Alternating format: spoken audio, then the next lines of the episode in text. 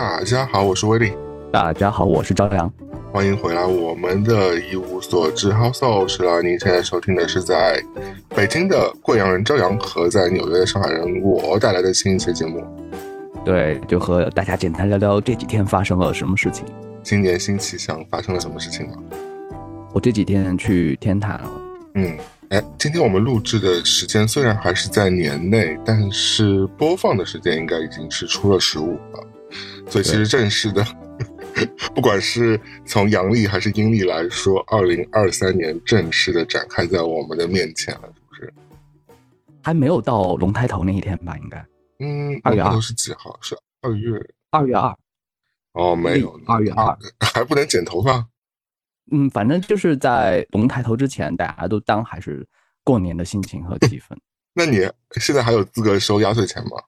有啊，长辈还是给的，然后结婚了也会给。哦，我今天差点收到一个万元红包，我妈给我的，但我没收。妈妈表达这样的心心境，其实是挺开心的呀。她终于记住我的生日了，因为她以前都会忘记。嗯 嗯，但我已经习惯了，而且我也不过生日，所以就没所谓。但是她以前真的会认真的忘记。她因为我生日是其实是明天嘛，具体巧怎么说，免得大家纷纷给我送礼的。那虽然朝阳老师已经给我送了一个礼物。很感谢，嗯，啊，等下你可以聊聊你的礼物，但我觉得就是因为我之前几年都是过了三天之后，他突然想起来说儿子生日快乐，我想说，我独生子又不是很难记这件事情，嗯，好吧，随便吧。后来你会介意当天这件事情吗？就是有人其实就会晚几天，或者是提前几天，反正他就会惦记这件事情。我如果他达到这个标准，我都可以。我觉得主要是看你对这件事情到底多在意啊。我对生日真的还好。所以一般来说，只要能送上祝福的，只要记得能送上祝福，不管你是看到什么微博提醒还是什么的提醒，无所谓的，只要你送上祝福了，我都已经抱着感恩的心，我觉得已经挺好。因为我自己，我自认为是一个记性很差，特别是在记生日这件事情上记性很差的人。嗯嗯。所以我一般来说，我只要觉得这个人是值得我要祝福的，我都会一定会把它输到。现在 iPhone 有个功能，就是它在建立名片的时候，日历里边对提醒啊，不是它，它是每个人的资料里边，它就是有生日这一条，所以我觉得这个功能挺好的。就是如果你去建那个 iPhone 的通讯录的话，你打开之后，那个人的名列下面就是有一条生日，他甚至是有几几年出生的，那他就每年就会提醒你，这是今今年是他几岁的生日嘛？我觉得所以这是挺好的。你哪怕是不给他一个实体的礼物的话，那整体来说。你只要在那天或者是前后跟他说了，人家也会觉得你挺用心，至少至少记得到嘛。因为随着我们年纪越来越大，感觉你 凭脑子记是记不住的。对，而且这种鸡毛蒜皮的事情，但凡周围能人能记住，你就已经很感恩了，对吧？就这个世界那么忙碌，每天大家工作那么忙碌，烦心事那么多，人家还要记得你这种小破生日这个小数字，我觉得已经应该你要心存感激了。但另外一派人，我真的也是认真看到，有些人是非常大张旗鼓，很爱过生日的，就是喜欢，嗯，大就是主动做一些 announcement，就是对外宣布啊，然后提前有公告啊，或者是生日周、生日月，对，还要大请宴席啊什么之类的。我至今，哪怕是到我我们两个这种年纪的人，我都还看到有这种人。就他就是很喜欢 以各种由头来聚，但是我本人就是很怕这种，特别特别是以我自己为中心的聚会，我觉得蛮怕的。我我至今我觉得我最后一次可能以这种为聚会的理由，可能就是我当年要奔赴北美之前，好像有找了一些朋友来小聚一下，其他就嗯就没什么。因为我我真的蛮怕这种场合的，我也不知道说什么，我也我很怕。以自己为中心。我听过一些案例，就是有些人在乎到朋友们是不是在零点给他发祝福，这个有没有在零点零分？对，这很烦。对，我觉得这个未免也太把自己当回事儿了，就是可能真的，你又不是王一博，他喜欢仪式感这个事情。王一博那是粉丝干的事情嘛？他就是对，就是说，对啊，他对他对他的观点是我把你当成好朋友，你也应该就是如此的重视这个事情，然后零点零分才能显示出诚意。但零点零分这个是要求未免也太也只要差一分都不行。嗯，我觉得就是每个人对事物的这个理解度也不太一样。就哪怕这样的人，其实我不知道是他们。我觉得如果他们自己是很享受这个过程，我觉得其实都还行。但我觉得就是你换到另外一个人身上，可能他对这个零点零分这一件事情没那么在乎。那他在乎的是什么？他在乎比如说比如换到我身上安，我可能会觉得说，我不会卡着你生日点一定要送你一个礼物，除非说我真的想起来我要给你给你买有个特别合适的。我平时我日常就会给你买各种各样的礼物，心血来潮对吧？就行。就是我我不会说，呃，就是等到分干嘛分一年得等到那一天才能你才能获得你想要获得的东西嘛？你你如果是对我很重要的话，你随时随地都可以获得任何你想要的东西，那反而生日那天就变成一个非常稀疏平常的一个过程了。我觉得是不是 就是你平时对别人根本不在意，然后在生日时候强调一下，那其实也没什么意义啊。我觉得随着，我觉得生日这件事已经变得越来越。嗯，怎么讲抽象了？对我来说，就是我也，嗯嗯而且年纪越来越大，你也不越来越不想过了，就是但是收到祝福还是开心的，对啊，就是我不管是就刚说，我就是感恩只是一条，消息、表情包，还是真的的有实体是的，都很开心。因为真的我这几年一直，嗯我这几年一直有一个小工具啊，嗯，就是叫 QQ 邮箱。嗯大家有空的时候，可能就是有些人已经迭代到就是不太常用那个邮箱了，对但是还是会有 QQ 号码，偶尔就登录一下。然后呢，里边有一个页嗯面，就是工具什么，你拖到大概是左下左下框，你会找到这个页面，叫日历，就是嗯 QQ 邮箱自带的。嗯进去之后呢，它会有一个展示，什么展示呢？就是你加了所有 QQ 好友，因为以前我们注册 QQ 的时候，其实都会把生日大概的大部分人填的都是正确正确的生日对，他就会把这个月以前你捆绑过的所有加的所有 QQ 好友的生日到底是谁给列在上面。你很复古啊！现在年轻人谁还用 QQ 啊？不是这个是可以有一个什么作用呢？就是你会嗯看到一些其实很久没有联系的朋友，或者你过生日即便微信上，不是即便微信上你有他的联系方式，你都找不到一个由头和他开始开启一段对话。但是你会看见，可能过一天两天之后是他的生日，嗯，你在当天或者是前几天，你展开这样一个祝福，我觉得可能会把一些老朋友的一些记忆给勾回来。你这个我虽然觉得你的用意很好，但方法有点土。我建议你换成另外一个 app，叫嗯做支付宝，因为支付宝里边准准确的，对，因为支付宝首先它它实时更新嘛，因为基本上大家都在用支付宝，而且它那个信息是必须是实名的嘛，对吧？嗯它它不能是那个身份证号扒下来的。一般是不能假信息的。那另外来说，在你的这些互通有无的呃通讯录，就如果在支付宝里有的话，说明你们俩其实有，应该是有一些金钱上的往来的。财务来往，对，那不管是你的客户也好，还是亲密伙伴、朋友也好，有过你不管是你借他钱或者借借你钱，那或者是你给他呃发发红包之类，那说明你们关系还是挺近的。那所以这些人其实还是蛮有效名单的。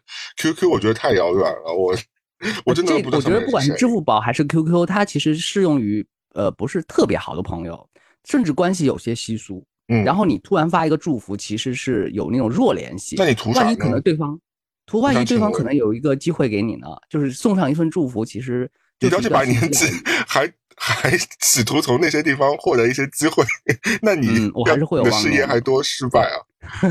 还是会有望的。因为我不会祈求这种这种太太随哎不，是机机会是就是嗯是说说而已啦，就是嗯我觉得。存好心做好事我们前我们前几期其实也在聊，到了一定的阶段之后，其实不仅是新朋友越越来越难交到，而且老朋友也就莫名其妙的疏远了。其实你偶尔就是用这些看上去很交际的手段的嗯一些方法，其实可能还会勾起一些关嗯系捡起一些即便就友谊对来。嗯，对对对，行行就，是我觉得是要主动做一些事情吧，嗯就不是在我觉得这个等别人来邀请你。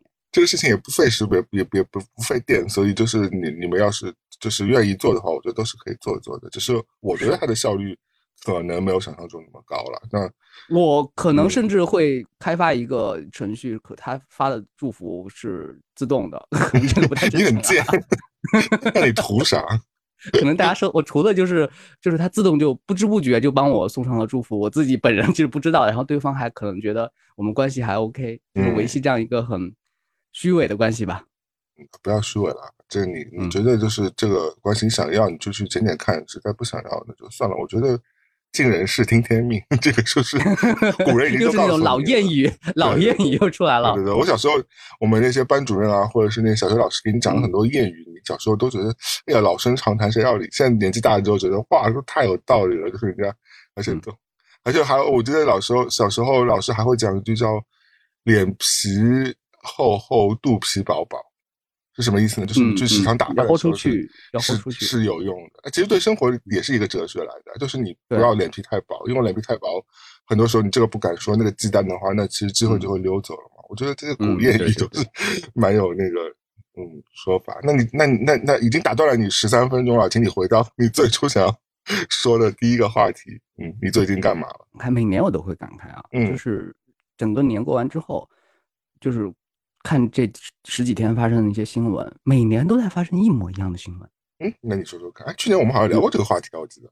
对，就是每年都有那些景区都那么多人，然后都有各种拥挤的画面和小片段，都有各种大家都去某一个场所，然后排队，然后等一个热门的餐厅，前面有两千多桌，是的，嗯，每年都有。有有他就是每年还是这帮人，每年就是有些，甚至我想过一件事情啊，就是嗯，每一年我们都在传，就说过年的时候每个人去烧香拜佛，哎。然后抢个头香。嗯。我特别想回访一下抢到头香的这些人，有机会的人吧，就是可能嗯。会有一些人拍一个纪录片回访一下这些人，每一年啊，嗯。真正抢到头香的那些人，他们这一年的运势过得怎么样？复盘一下嘛，就说既然我每年都很辛苦的去涌入人群，然后很积极的去做这个动作，那肯定是因为每年他的回馈和真的是有回报，我可能才会这么开心的去做。那我觉得如果很大程度是心理暗示，就像昨天，因为昨天是那个嘛，临财神嘛，对不对？你看嗯微信朋友圈都炸了，那每年不大家都还在转发这些有的没的东西，那该发财的还是发财，不发财的 还是不发财。就是我觉得这个，如果大家图个开心，就就跟你去放烟火啊，嗯逛庙会其实是一样的呀，就是你也不用去复盘它，没人好。凑个热闹的感觉，对，就是给自己内心建立一些正能量的这些东西吧，就是累积一些正正积极的能量。我觉得这个、嗯这个行为是一个鼓动自己的行为，就像你比赛的时候，你就我就会喊两声，你就吼两声，嗯这不是一样的吗？就给自己。太较真儿就没意思了，是吧嗯，？对，你不用去复盘人家，你去满着不是不是复盘，我是说，就是每到看到这个画面，我就会思考，嗯就是说，呃，今年抢到的和去年还有前年，每一年抢到的是不是都是同一帮人？那你他们的人生境遇到底？那你要做这件事情，你就在假设，就是说这这个事情是没有意义的呀。你我没有假设，就因为我相信有些人过得，的确很好，嗯他会反复做，他会来还愿。那我觉得去年真的给我了很大的帮助和一个鼓励的信心，他会今年还继续做。那肯定也有好的例子，也有坏的例子啊。它不，它是一个呃不标准的未来，它不是说嗯一定怎么怎么样。我们现在手上也没有数据支持会会怎么样。没有，没有而且一阵儿一阵儿的，比如说有一天我们就说好，今天是几月几号，我们就要迎财神；对，明天是几月几号，我们要送穷神。然后还有送穷神，是神十对对对对对，反正就是两天是挨着的。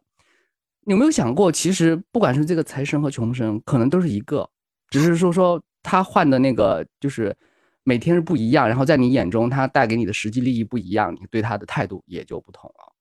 嗯因为南方啊有一个城市，我们不具体说哪个城市啊，他对呃神明的态度是非常务实的，嗯，就是前一天祈祷你要保佑我什么什么事情，如果你没有做到的话，第二天我可能就会用厕所里面的粪便来浇你的头像，真的假的？你没有达到 KPI，那么凶没？有达到我的，对对对对对，他们就是他们很信，很务实，他们信的就是说这个事情管不管用，嗯，对，很厉害的，就说我我我不是祈福，我可能是在命令你帮助我这个事情，就当地民风很彪悍。这种玄学的事情怎么说嘛？我我都觉得，我不知道我我聊不了这个话题。我觉得就是我想信的时候，就会特别信，因为比如说，因为未来嗯太不确定了，因为我们认识很多朋友，可能以前大部分时间都是唯物主义，但是由于嗯最近信心不足，可能是晚上失眠，可能也不知道未来会怎么样，可能这个时候就会更愿意倾向那种虚无缥缈的东西来给他一些加持，让他心里面更嗯安稳一点。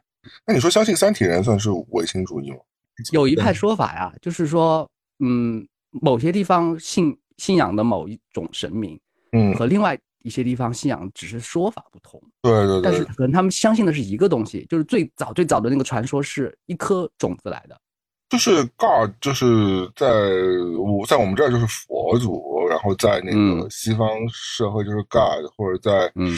埃及古埃及神就是另外一个，或者是对于穆斯林来说就是真主啊，就是呃，当然我刚刚讲的那些是没有任何对呃宗教有任何的批判啊，我只是对，我们的说一些说法对对大家大家那个看到的文献而已。嗯，各位信仰宗教的人，我是非常尊重你们的。我只是说，就是可能他讲的就是这个意思，就是在不同的嗯文化当中，呃对，初始神都是一个，只是被演绎成不同的形象而已。就是月亮一直是那个月亮，但是嗯指向月亮的指头和眼睛是千万双、千万颗指头的，是不一样的。你的说法、你的解释系统，或者你信仰的一些生活方式，那就是嗯全世界各地，呃，有一百种、一百万、一百万种都有可能。对我看我我从你刚刚不接我《三体》这一茬，说明你没有看《三体》的动画片和电视剧吧？我还真是有看，哎，你看的是哪个版本？我都有看动画片和电视剧都看了啊？动，而且动画片我看的还不是快剪。怎么了嘛？怎么了嘛？请问，请问你这个有是是有什么好骄傲的？我想请问，本来看剧因就应该看快剪啊？传说中就是呃这个风评不是那么好。嗯啊，所以剧集你看的是快剪，剧集我没看完，那你看了原剧集我看的是最原始版本的，我是在央八频道上看的，我还不是在网站上看的，那其实跟腾讯的版本是一个版本一个版本。哦所以你看的也是呃原时长的那个版本，是不是？嗯，对对好，那就有的聊。因为动画片我没看，因为我知道动画片改的蛮大的，所以我就不看了。嗯，动画片是从小说的第二部开始，它和电视剧的看森那个林了，故事线还不一样。嗯，哦，那行。那对对，第二第二篇章相对来说还是故事更呃更精彩，更科幻。一点嘛，对吧？因为第一章篇第一篇在铺垫，在说这个由头和一些再给你解释一下，就是说为什么他们会这么决策啊，为什么这个科学理论要嗯就是要往前推进啊，就所以大家看第一章的时候就有一点无聊。嗯，我觉得我觉得你现在讲同比可能第一章稍微是这种风格，但你说无聊，我觉得是绝对不会无聊的，因为嗯这个故事只是因为我们现在听可能各种渠道听了很多遍，这个人也讲过，那个人也讲过，这个我们是可能就是小说或者是解读或者是演绎版本看的太多，然后又给你从头来一遍的话，对对对对，你就就不觉得同样的故事你翻不同的东西，你已经看过太多遍了。但对于嗯呃完全没有接触过这个故事来说，我觉得不管是哪一个篇章都是蛮神奇的。那你说的电视剧吧，你觉得怎么样嘛？我印象最深刻的就是一个小小的客串怎样？白客，还没看到那儿呢，我已经弃剧了。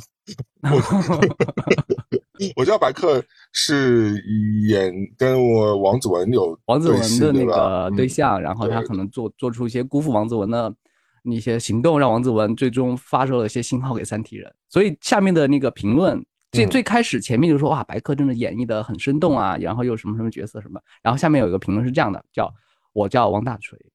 我有一不小心就毁掉了两个文明，然后对你的脑海里边的那个快剪的那个短视频就出来了。。对对对对，我印象深刻是这哎个，就说啊，他说的很准确啊，就是一个呃渣男的一个可能打上引号渣男的一个行动，然后把两个人类文明未来几百年的全部都决定了。那你这么一说，你说到白客，那我就想起来，我在弃剧之前还看到吃薯片的孔连顺呢。啊、你有看到那集吗？我可看的，我还没有，我都跳着看的。你，我我要报警了！你这个人很适合被抓起来。我只看了五集，孔连顺就已经出来了，你居然没有看到？没有，我跳着看是这样的，我的观影是在家里过年嘛，然后呢，央八正在播，我不可能一直看央八，你知道我们看电视台的习惯就是手里有个遥控器，然后漫无目的的可能就随机的随机的对我看几分钟，随机的。然后呢，可能春晚我又看几分钟，然后嗯新闻频道又看几分钟，然后嗯电影频道又看几分钟，嗯跳来跳去。明白明白。呃，我觉得我是看过，我是被李老师安利的，因为李老师说哇这个剧很好看，然后看完之后我就把他骂了一顿。我说 李老师你最近怎么？你是对你看过小说吗就是原著第一部看，过啊。它最大的一个说辞和评论就是说，他其实没有任何魔改的那个迹象，就是老老实实按照原著走，那那怎么样呢？这就没有改出什么我觉得这这只这这，你看这已经是个很低的评价了吧？这是个很低的评价。我觉得最主没有没有没有，因为你你看的呃那个魔改，你看国产电视剧经验还是少，就是魔改那个电视剧改改的那个节奏，和让大家觉得你还不如你还不但不是，就是你你讲你讲魔改是一个批判的一个语语语调是吧？就比如说，对对对对对对你讲你讲其他那些剧，你说对你说魔改其实是已经是加了一个贬义的那个成分在当中嘛。那你看，就是大家对《三体》这部电视剧的评论，如果他他说这个剧只是忠于原著来拍摄，作为他这个剧推荐的一个理由，那说明这个剧被推荐的理由也蛮弱的。就是你看是不是嘛？就是因为，因为就是你只能到一个，哎呀，骂骂不出太狠的话来，就是啊，那你就说啊，它跟原著还蛮接近的，那这是个蛮差的一个评评价。说实话，它不是说一个就是啊，它不仅还原了原著，然后它加入了自己深刻的理解。我觉得，我觉得，嗯，我觉得这个剧最大的问题啊，我觉得最大最大最大的问题。呃，其他的小问题，我就待会儿随便带过。我觉得最大问题就是太拖沓了。就是我看了五集啊，我觉得真的是注水注的太狠了。就是他可能啊，我也不太懂，他他学了一些欧美剧这种悬疑或者是科幻题材的皮毛，但是啊，就是我不知道为什么要拍那么拖沓。就是我，但是我觉得国产剧。前两年是有这个不好风气，对吧？就是一集拖三集，剧情无限拖这种，然后一个回忆杀放两集什么之类的。但我觉得没必要啊，剧情紧凑点还是挺好的。我这次回家过年和家人一起看，在电视机面前看电视剧，受到的一大教育就是说，他们看电视的模式，可能决定了当下国产剧的叙事节奏。所以你觉得他们是有一些？规划在里面的是吧？就是有一些设计。他们有一个习惯，就是比如说我我想推荐他们看一些比较紧凑啊，或者剧情冲击很强烈的电视剧啊，或者《黑暗荣耀》或者是《财阀家》这种，其实也很轻松嘛，就是看到一个爽剧。他们不嗯不看，第一可能是因为没有普通话配音，他们要不想看字幕。韩剧嘛。对对对。第二呢，就是说他们说的标准，就是说他们挑剧的标准都不是看剧情，他们第一锁定的那个。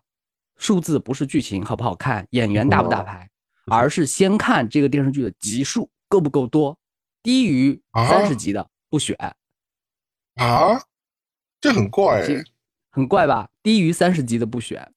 他们的意思就是说，我选这个电视剧就是要他陪我一很长一段时间，杀时间。就是我们对，比如说这一个月，我们一家人坐在沙发面前泡在里边慢慢看，然后也不倍速，也不快剪。就和里面的人度过每分每秒，然后现在我们家里在看黄轩和佟丽娅演的那个《完美关系》，是一个二零二零年的，呃，讲公关界的一个电视剧。大概听过，也被也被骂得很惨。我对对对，评分非常低，但是我们家看的津津有味，每天晚上坐在沙发面前探讨。那我觉得他和他的，嗯，他和他之前的那个就是前女友有没有借钱给他？嗯，他的那个房子有没有把他那个转让过去？讨论的都是像讨论邻居一样的那种八卦，然后就慢慢的就就在消化这部电视剧。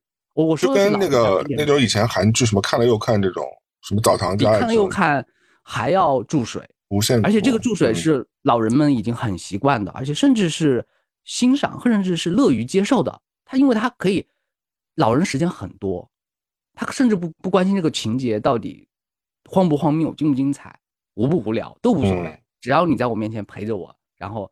呃，那个字幕够大，然后呢，你像家人一样每天出现在我面前，可能我就觉得你是一个好的电视剧。我们俩作为那个金球奖和那个圣丹斯的 那个荣誉民间评审，怎么能用富民老人、百岁老人的这个看电视的评判标准来对一个电视剧进行评判呢？我的意思就是说，影视剧的受众是……嗯，你刚刚的确教育了我，很多种的，他们是有，他们是有这种的，但是我觉得《三体》的主体受众应该不是。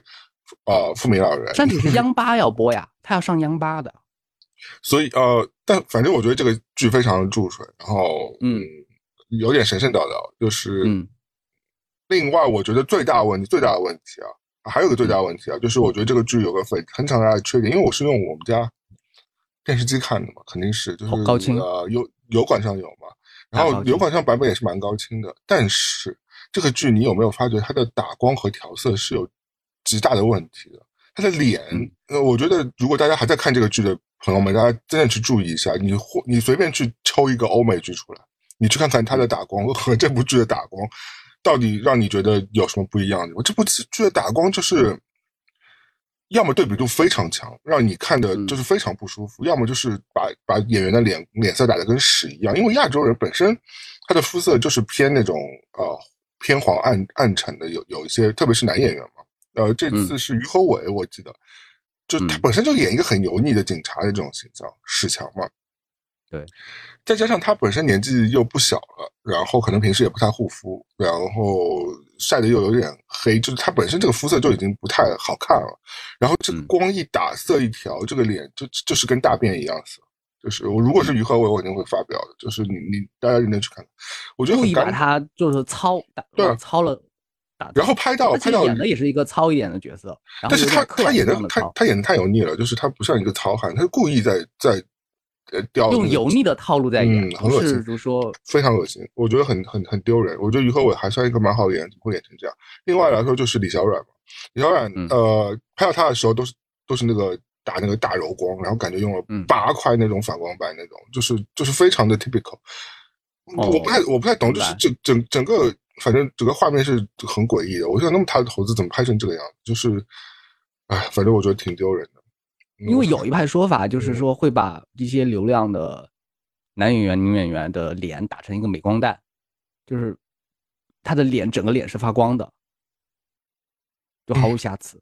反正我觉得蛮怪。我里边唯一能欣赏的演能欣赏演技的人，可能也就是陈瑾老师了吧。啊，觉得他足够的可以，应该是有这个智商，应该是可以这么女反派是 OK 嗯，虽。然虽然她演的也是那种她以前蛮擅长那种冷面老女、知识分子老妇的那种感觉，但嗯嗯，就跟那个跟叶文洁可能的老老年的那种形象，我我觉得还是蛮接近的。我觉得嗯，主主演啊叫什么？汪淼那个角色谁演的？张鲁一对，张鲁一本来应该也是个不错的演员，在这个片子里演的真的跟个神经病一样，就是对我来说，他最大的缺点就是作为一个科学家，然后到了这个年纪，嗯头上的发量未免也太过分了。嗯，第一是这样，第二就是我觉得一个科学家不应该呃遇事呃会那么慌张。我觉得太着急。嗯，有一点就是他就像一个神神叨叨的人，就是会像像一个很没有知识、都没有学过什么东西，就是什么事儿都神神叨，怎么会那么莽撞呢？科学家最要的其实就是一个沉着冷静啊，怎么可能那么莽撞？就哪怕是碰到一些他不能解释的事情，他也是想去探究事情背后的真相，但这个好奇心和这个嗯，这个这个心理不是这种神神叨叨，我觉得现在都有点神神叨叨，嗯嗯嗯像鬼片来着。嗯其实我们不妨啊，就嗯稍微的往回倒一下，就说《三体》这个小说，就是嗯慈行大流在创作这个小说的时候是一个什么样的状态？当时，首先小说是在我们俩配聊这个话题吗？我想请问，那么多人聊过大刘现在被，因嗯为他会捧到一个特别特别高的位置，他配的呀我觉得奖啊，然后所有的嗯那个 IP 啊，然后所有的票房啊都涌过来嘛。但是最早最早就是说《三体》这个第一部啊，还是第一部的时候，这个小说嗯《客传世界》连载，客传世界》是一个针对青少年看的一个杂志。嗯然后大刘写这个小说的时候呢，他不是一个全职的小说，创作，他是在娘子关一个发电厂里边，其实相对工作比较 OK，有呃有闲暇的时间，他就利利用这个闲暇时间，嗯。就是现在很很大家很喜欢说摸鱼的状态嗯。写出来的。嗯。然后呢，就是第一步，然后针对青少年，然后呢，可能是有一些青少年的热血啊，或者是一些呃大家不能理解的状态写出来。也就是说，不可能像一个特别成熟、严谨、高质量的一个大编剧，或者是拿出来就是一等一的那种美剧的那种剧本和故事逻辑来来要求第一部的故事。他刚我不觉得，出来的是，就是你你你是在批判他吗？我我不觉得他的写的写的不好，因为因为你刚刚讲的那些所谓比较嗯制式的那些工种啊，那些嗯职业编剧或者那些，那么他们可能还没有那么才思泉涌，他们他写不可能出来这个，没有这个想象力。他们脑洞可能根本就开不到这里啊，就是他因为他太专业了，所以就是他们嗯只能做一些非常、对对呃 copyright 那种工作，就是嗯，我给你一个任务，你把这个任务给填满了，每个人填他你环节上的东西，但你的创造力到底有多强，你的脑洞有多大，其实是我不知道的，或者甚至很多人就是蛮嗯机械的。你在很多创意行业，你看到很多工种就是蛮机械的，就像我再举个例子，就是大家以为做时尚很创意无限吧？那我以前嗯做时尚行业的时候，我觉得除了设计师和设计团队可能发挥空间比较大，因为你们是做创意主导的，下面执行的人都他妈每每年在做一样的事情啊，这个不管是对他他的所有的理念都是从比如说总部或者从设计团队传给你的。他我这季要做花，下季要做虫子，再下一季要做呃狮子、呃老虎什么随便的。但是你是没有资格 去在这个上面做任何创作的，你要完完全全还原他交给你的这个任务。但这个还原的过程是一个非常枯燥和没有任何，说实话没有任何创意，它反而让你更。相对来比较严谨，比较呃务实，比较忠于他的要求的一种方式。其实你看很多编剧或者是很多执行的，嗯呃或怎么讲操操盘手，他们其实做的这个事情就是很无聊的呀。那那我觉得他们可能你你把他们拿出来跟大刘这个完全性的原创作者比起来的话，那根本就不是一个啊。我是其实是正面正面在说那个刘慈欣创作这个事情，因为包括现在就是刘慈欣现在的环境和他现在的影响力还有资历，嗯，好像还好长一段时间没有看他新鲜的东西了。他的爆发就是创作爆发力的时候，还是他就是以业余的状态在写出来的这些，那个时间是他最厉害的，已经足够了。他已经在人类文明场合上。呃，历史有一笔上留下了很重重要。所以就是回到《三体》这个故事，《三三体》由如果大家三部都看完的话，现在目前我们讨论这些剧情，真的是浩如就是悠悠长长岁月里面的很小很小一段不值一提的那些波折，和后面就是那些新的那些剧情涌进来的那些想象力和脑洞来比的话，我们讨论都是前端的前端的前端。嗯，我觉得《三体》是蛮难改的，但是我觉得电视剧这版至少我觉得没改好。我你会期待网飞拍的吗？看看吧，因为我觉得网飞整体上虽然它会经常会大魔改，然后演的也会很油腻，但是它至少在前几集的时候，我觉得可能会会也会甩出一些啊杀手锏，因为他经常还是会让你会扔出一些让你觉得比较想看的这些剧集。我最近看过一个剧集啊，我蛮推荐的。嗯，已经有两季了，叫做《真相捕捉》。我觉得大家哦，英国的有时间一定要去看一看，真的一定要去看看。我觉得这部剧，呃，其实我同比我是在看这部剧和在看《三体》嘛，因为我一直知道这部剧很好，我一直就没舍得看。然后我觉得《三体》的主创人员啊，就是从任何一个角度都可以去好好学习一下这部剧的拍摄手法。我相信 BBC 的制作的那个经费是非常低的，因为我们以前听过很多这种例子，BBC 就就对演员很苛刻，然后对整个摄制组。非常的那个抠门，所以在这种情况之下，它可以拍出也是以现代科技作为一个蓝本，因为它是它讲的是跟摄像头有关系的故事嘛，和和那个云网络啊什么之类的，就是我觉得大数据对，所以我觉得这个其实跟我们息息相关，而且它跟现在的各种地缘政治啊，或者是跟我们就是当下的国与国的关系，其实有一个它的方面的解读，但未必是真的，它可能就是一些戏说，但是我觉得我们可以它更加呼应现实，是的。那同时来说，我觉得他在这样，他其实场景不不不大的，他其实都是小场景，你可以看得出来，就是硬去把它呃扩张成一个国际危机。其实它是一个在一些很小的场景上完成的。你看它有多聪明，这些借鉴、这些手法、这这个切入点，然后最后制造出一个非常有悬疑，但同时来说也可以让你觉得大大的七七八八可以幸福的一个故事。所以我觉得。嗯，我觉得《三体》主创真的可以去看一看这部剧。我觉得我也很推荐大家去看一下这部剧，是非常好看。我记得我推荐给露露，她第一天晚上就刷了第一季啊五集，就就说看完。他说，因为他是个不追剧的人嘛，他觉得很好看。嗯，所以我觉得如果照样你没看过，我都会推荐你去看看这部剧，是非常好。哦，他在我的片单里，我会就是专门空出一段，嗯，就是比较精神集中的时间来看它。是吧？你看它两季也只有。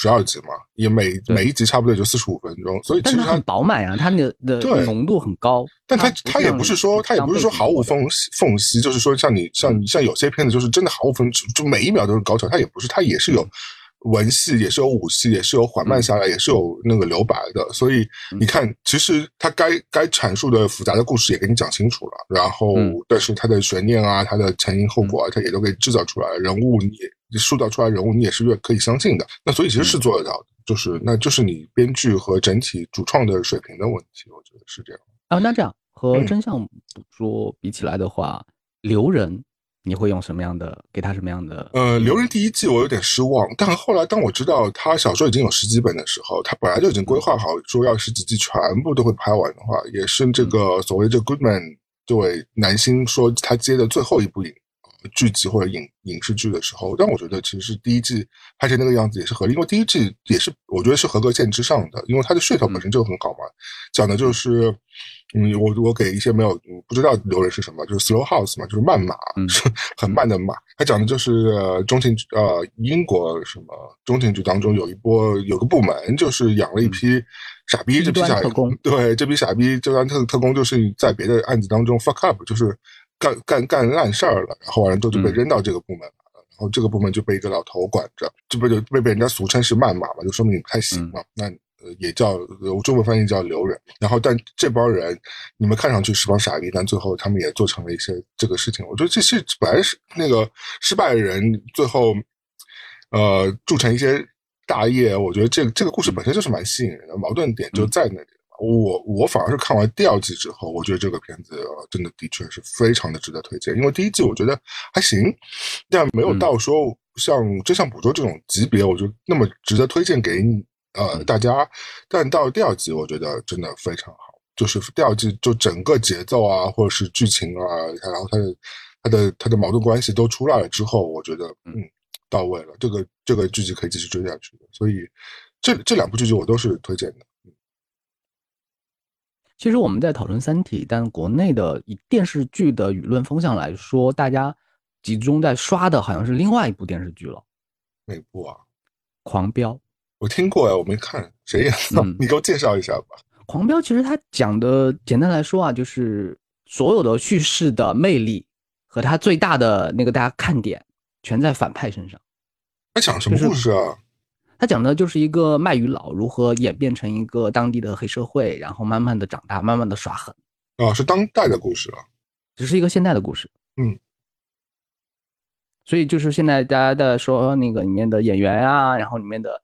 就是张力很足，但是就是正派的部分呢，就是比较少一点。有些人总结啊，说这个剧就是一个字头的诞生，就是讲一个人从一个最简单的一个卖鱼佬，然后慢慢的有自己的势力，慢慢的把一个一个的老头啊，或者是恶势力啊都斗掉，然后大家看着就很过瘾，很江湖。黑帮政治剧，哎，那他主演是谁啊？主演是张译、张颂文。哦，这次把张颂文给捧起来了。张颂文不是一直都还不错。对对对，最近好久以以前那个有隐秘的角落，他也只是串了一个配角，打麻将的爸爸很惊艳。对对对对对。那这卖鱼老师是张颂文啊？张颂文，然后张译是警察。有些人就是可能给予过多的奖励的一种说辞，就是说国产剧拍的像美剧的节奏一样，他讲的就是一个人在一个环境中慢慢成长嘛，他不是说集中于像我们之前讨论那个国产剧的。婆媳呀，或者是过日子的那种风格。嗯，你这么一讲，我是有点想看的，因为听上去还有点好像有意思，就不像对，你可以看几个片段，婆婆妈妈那种。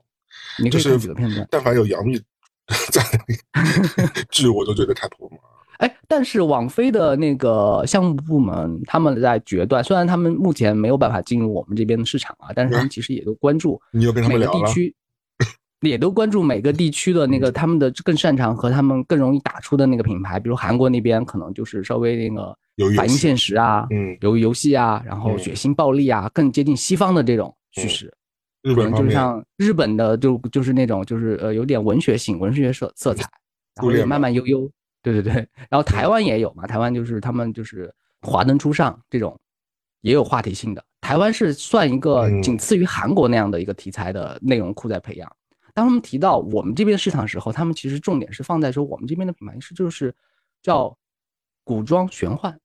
你到底说说，到底哪个奈飞的部门的人给你当面说过这话啊？还是你们公司 内部调查出来的？是研发采买部门，就是一一般网飞他不会直接投他，但是他会买一些剧集走。对啊，对啊，对啊，买的可能都倾向于我，就是我们拍的那些古装或者有点点耽美，耽美现在我们这边你们卖给他们了，叫网飞。有些会卖啊，哦，所以网飞看上可以看到贵司 制作的剧集啊，现在可以看到。好的，你到时候指点一下到底哪几部，我把那个片单发给你。好的，我看一看。嗯，我有点不好意思。嗯，应该平时都不会推荐给我，因为我从来不会点这些。就以前王鹤棣演的那些，其实都有。嗯，我都不看。苍兰诀什么的，对那些剧也是他妈太玛丽苏狗血，再加上一些乱编。对我来说啊，对我来说就是一些乱编的东西，就是呃修仙，就是这些剧完全不可能。包括我刚才说的，老人喜欢看的慢节奏的那种几七十多集的那种，还有古装玄幻，其实是国内国产剧的收视的基本盘。嗯，我们喜欢看的类型反而是很容易被边缘化的。我觉得我可能会常看常新这种，嗯，又长又家居的那种叫做摩登家庭。但今年不是有一个，也是一个差不多类型的，呃，《小学风云》没看过，也也也拍到第二季了，也是一个情景喜剧出来。现在剧这种想要构建几个几个季的这种都不太行啊。有一个都市传说，不知道你听过没有？我们我以前提过，就是有人就起个标题嘛，就是到底有谁还在看《实习医生格雷》和《小希尔顿》？哎，你讲到实习医生格雷啊。肯定有，肯定有，因为你知道为什么吗？因为昨天我去看了，你知道《实习医生》里边有一个呃混血男星嘛，就黑人和白人混的一个呃演医生的那个角色，不是后来他去演比较性感的那种对造型，他去演了舞台剧叫做《Take Take Me Out》嘛，就讲一个。棒球的一个队的一个故事，但是是有一些 LGBTQ 的一个成分在里边。这个百老汇的剧集当时为什么会爆？就是因为其实你去看这个剧集的时候是不可以带手机进去的，它里边是有啊比较限制级的演出的，就是讲穿了就是这些棒球运动员会在台上淋浴，是真实哦，演绎那个淋浴间的那个嗯场面。我昨天是认真去看了这部。白老汇剧集，对我知道现场看了，体验怎么样？让我觉得惊讶的是，他的粉他们的粉丝很多哎，所以你说你刚刚问到就是为什么有没有人在可看格雷医生？我相信那些人都是很应该是他的粉丝吧，就是很多人来看他，因为他不是第一个脱的人，但是他一旦拿，一般来说你在舞台剧的现场你是不会发出一些不太雅雅的一些。嗯，比如说呼声啊什么，因为它是很考验现场的嘛。你乱鼓掌和你乱嘘，其实对演员的那个表现是会有很大影响。他不是要跟你互动，他不是 stand up，他不是那种对吧脱口秀对吧？他不要跟你互动，他是他演沉浸大家角色当中。但他认真脱的时候，的确下面他的粉丝都有认真在尖叫，因为也是因为是脱有分认真不认真吗？嗯，就别人就是如如果别人要洗澡就直跳跳上来了，就已经裸着上来了。但他是先为有节奏、有层次的，对他不是那个，他是，而且他专门安排了一场，就是他正面对着大家淋浴的戏，就是为了给大家散播福利。因为当时呃，就有人偷拿手机录了，把嗯，我有看这个新闻，好像推特上有播那段视频嘛，最后被硬下架嘛，就是因为它的尺寸有一些惊为天人，他是天赋异禀嘛，呃。然后后来啊，而且这部剧里边还有另外一个我刚刚提到剧集里的一个常驻演员，就是呃，就是 Mickey 嘛，就是《摩登家庭》里的那个那对同志呃夫妇里的那个律师嘛，这你有印象？那位就是红头发的那位，对，就是他。然后跟胖胖那个人谈恋爱的嘛。然后嗯，他演了一个 跟《摩登家庭》里一样的角色，也是一个律师，就是也是那种神神叨叨，就是那种就是举举止。呃，举止投足都是一模一样的，就是就是那个还原他那个角色。所以我昨天呃在看这个剧集的时候啊，就是虽然大家就会冲着那些所谓的那些限制级的画面去，但我看的时候很冷静，因为我觉得我看过那么多百老汇啊，或者是舞台剧啊、话剧啊什么，这部真的非非常烂。我觉得它是有点在嗯，比如说消费消费这个运动题材和消费这个 LGBTQ 的这个题材。然后在这两个基础上，再拿出一些所谓的这个在舞台上洗澡这个噱头，然后吸引大家来看。但最后其实他不管是演还是这个剧本都是非常烂的。但我不懂为什么我周围人最后都起立欢呼，然后现场呃笑声连连。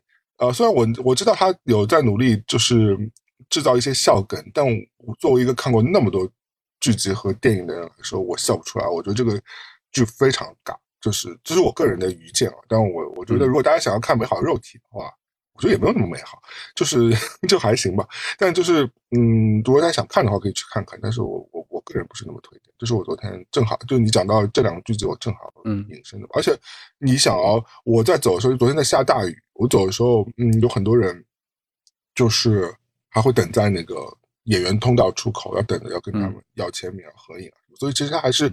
有一些影响还是很大的了，就像那个呃，艾米丽在巴黎啊，或者是像那个布里奇顿啊，是吧？那那种那种片子，你觉得没有人看？我或者我觉得这个，就我个人也会觉得那些片子是个垃圾。但是其实受众看的人还是蛮多的，不然怎么会拍一二三四五六七八季呢？你说是吧？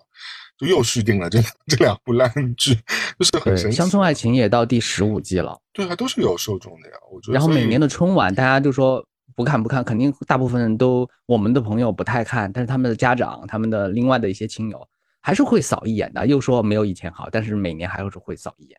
嗯，那对于潜伏在，就是作为一个潜伏在那个中国大陆地区的这个金球奖和 圣丹斯的那个民间评审，你有没有去看今年春节档任何一部影片吗？我有看《满江红》。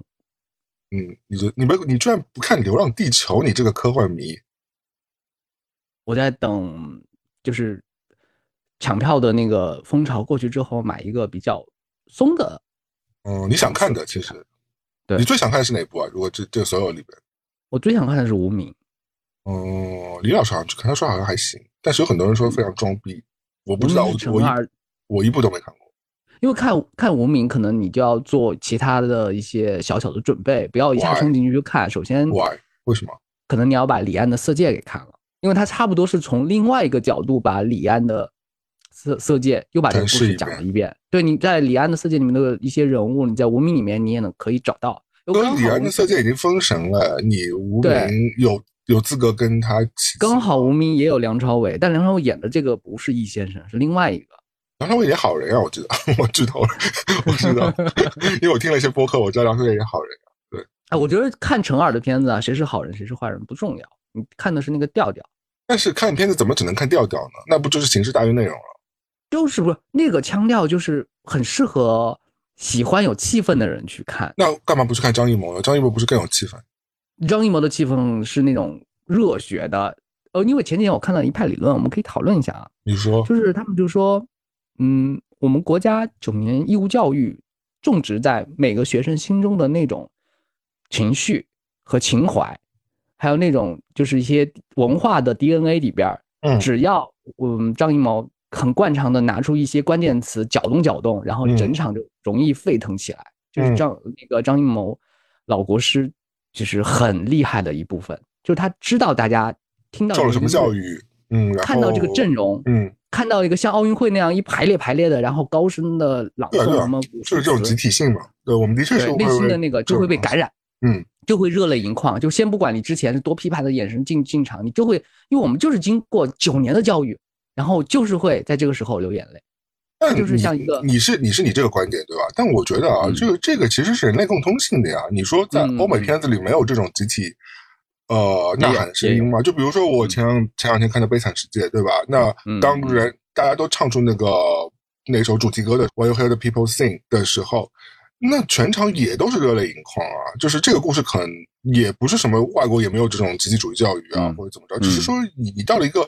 你推动到一个集体共性的时候，就超过十个人、超过二十个人在做同样一件事情。包括你看，比如说《西线无战事》啊，或者是有时候我们看的一些战争片当中，大家在战壕里就是同命运共呼吸的时候，大家唱起同一首歌的时候，大家就是会被感动的呀。我觉得这个倒倒不一定是义务教育一定就我们的特色教育会有的东西。但我觉得你刚讲一点，我觉得是我是非常同意，就是我觉得国师还是非常深谙我们。呃，内地群众的手法还是老道的，对的，所以他他能够切中这些心理，给到他们一些所谓宣泄情绪的这些渠道，他给你一个桥，然后你直接过了这个桥，你就到达了他想要的这个高潮，就是很很顺应的。你只要不要去呃顶着头皮硬跟他杠，那其实你是可以达到他想要给你建筑的这个所谓的这个境界的。我觉得这个是国师蛮强的一个一个手段，对。并且张艺谋他是。你可以看出一个七十多岁的老人了，然后他还在追求进步，他还在吸取教训。他之前不是每次出手都都赢的，他拍《三枪》可能改编自科恩，然后让闫妮儿啊、赵本山啊、小沈阳来演，那个是喜剧，就是是一个大败北的片子，口碑也不行，然后票房可能也就那样。三枪喜剧古装不行，然后现在《满江红》古装喜剧可以了。你会看出他就他什么叫迭代，他把自己给迭代了，因为现在像他同代的那些老导演。你看不出那些老导演在自我升级，但是你可以看出张艺谋有待升级。哎，你不要骂陈凯歌哈，你指的太明显了。为什么大家听出来了？其实你这个太明显了，嗯这部电影啊，戏外的部分比电影本身还要好玩。啊，所以你是给好分的啊这部电影，哦，我我是喜欢看的，我甚至可以二刷。嗯五分给几？分嘛？我可以给四分。哦，那挺高的耶。嗯，可以的。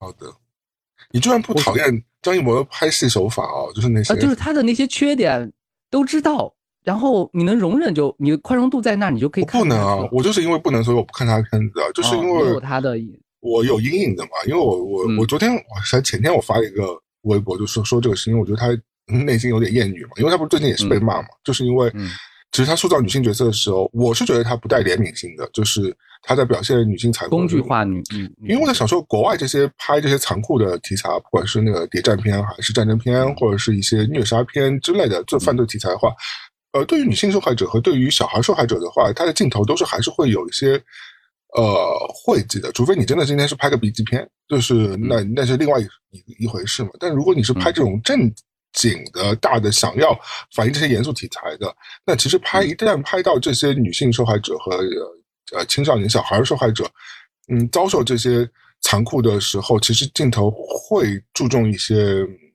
那个镜头语言的表达的，就不会那么的残酷，因为大家都知道就是人性，基本上不是人性不太想看到这一面嘛。虽然你知道他最后结果肯定不是太好嘛，但呃，国师老国师呢，就是他很爱拍这些。就是包括饕餮把那些贺军团都吃掉啊，什么嗯很爱拍什么《金陵十三钗》，你明明知道你最后，哎呀，我就是不想看被强暴的戏，他就是要给你拍强暴的戏。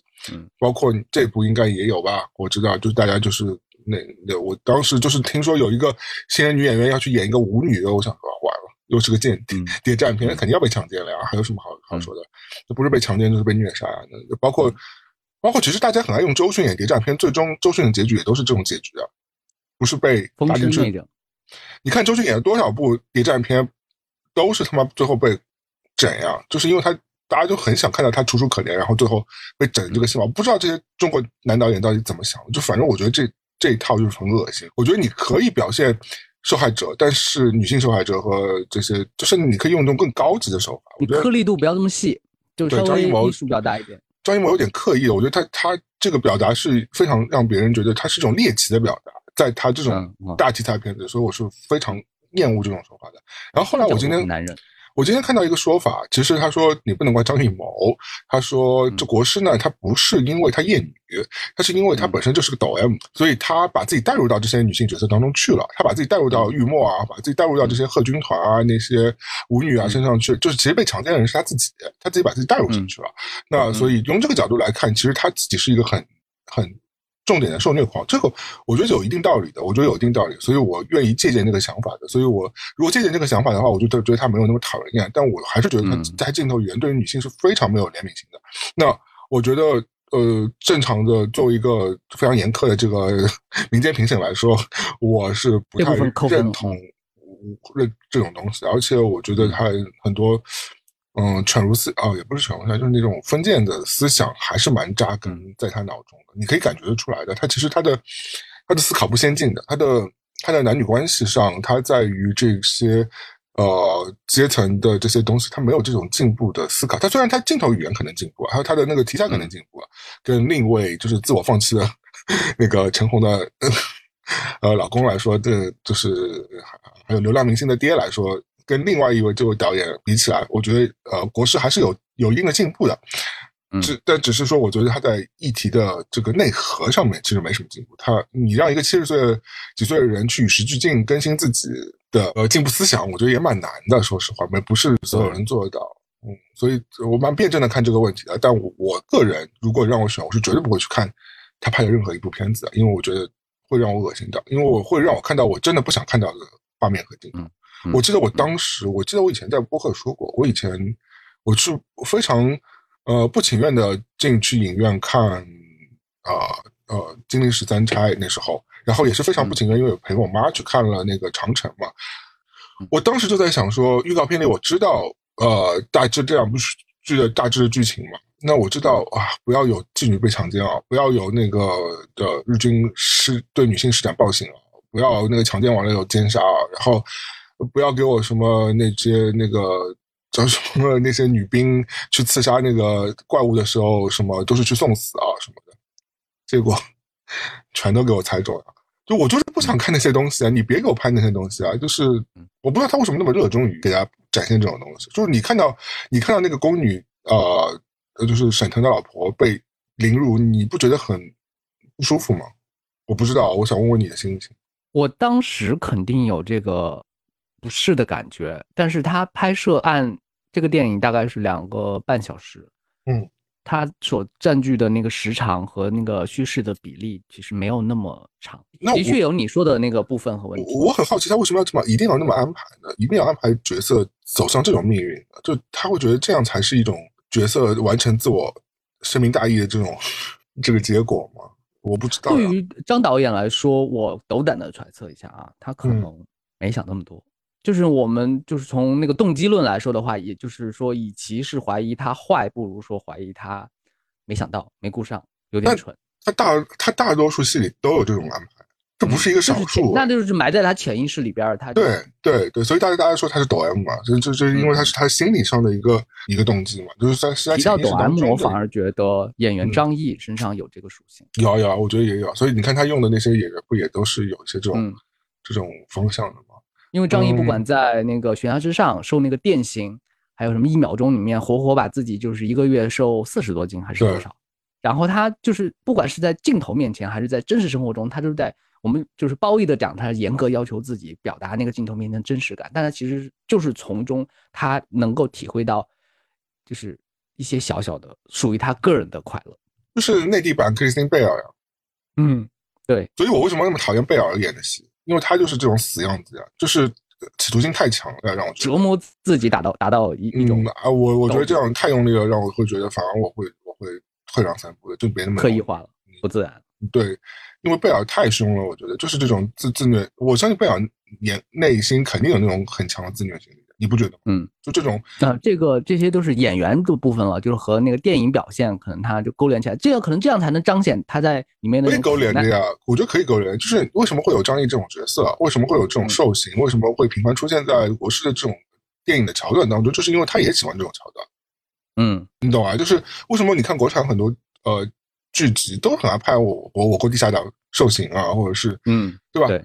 呃，或者是历史剧也是爱拍这种兽性，我反正不太懂。我觉得如果我要看这种剧，我就直接去找个 B 级片看啊，就我看那个大卸胳膊、大卸腿啊，然后或者是挑指甲。抗日神剧，那就是一个虚假的，因为 B 级片就是一个虚假的东西，就是你今天去看全员被杀掉、被吃掉也好、被煮掉也好，那反正因为 B 级片就是一个这种黑暗童话。对一种一种一种娱乐的一个类别，所以大家一旦进到黑暗童话的话，它这个边边界外面的那个事情，它和我真实里面的体会是对两种感受。但是国师一般拍的又是非常现实的题材，或者是一些历史的题材，你又在给我。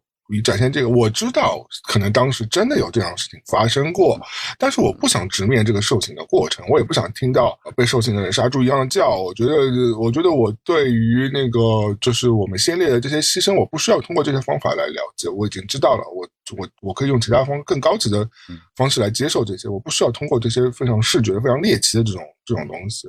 我记得以前风声的时候是风声的时候，对风声这个谍战片嘛。对，就是你记得一个个被拉到各个房间去受刑。嗯，我当时想说，我看预告片的时候，你别给我把每个受刑给我介绍一下，每个人受了什么。结果还是给我每个人介绍了一下受了什么刑，就最后死的死，伤的伤。啊，我我真的不太懂。我反正看到这种剧情的时候，我都是那个 三呃额头三角形。莫言的《檀香刑》，我现在都没看。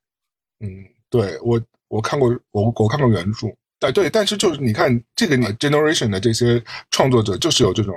贾平凹不也是有这种虐和受恶趣味吗？这样可以，我不能，我只可能时代的印记吧，所以我也许不能怪他们，就看你们，毕竟他们，你看这种第五代导演和和他们，呃，有很多这种，就包括他们那时候那些作家都是有这种嗯共性的，只是说我觉得我自己会觉得不舒服，会主动避开，我不看这些桥段。嗯，我觉得，所以我觉得有些好莱坞的导演，虽然说他们。嗯，拍的比较油，但是整体上他们就会避避掉这些镜头。我觉得这个还是蛮聪明的一些做。有一些自觉，可能好莱坞的就觉得这样放到一个公众场所看的一个片子，就是这样要注意一些分寸。嗯，那讲到好莱坞，你这次开心吗？你选你喜欢的那几支片子都已经中选了。我想多说一下《满江红》的戏外的两件事情啊，满江红》它很多地方，我觉得不是短视频流行之前啊，可能还不会出现类似的情况。就短视频可能造就了一大批戏精人格涌现，就是在播完电影之后，有人可能站起来高声朗诵那个古诗词，然后可能旁边有人给他拍下来，然后作为路人的话会觉得有一点点尴尬。嗯，有吗？有有，就是我觉得这是为了短视频而拍，他不是真的就是说想给现场的人看，他可能是想给拍下来，然后放到短视频平台上那些人看看能收到多少赞，这是这个是一个更大的动机。如果只是现场的人听了几句，他何必高声朗诵呢？就觉得有点尴尬，跟那个现场就是大场面求婚的那种感觉是一样的。嗯，但这也不是不也是国师保留了一个一个呃保留节目吗？是不是？形就是形式感对啊，就是要念诗，不是我说那个整个电影播完之后啊，嗯作为观众站起来要念诗。啊，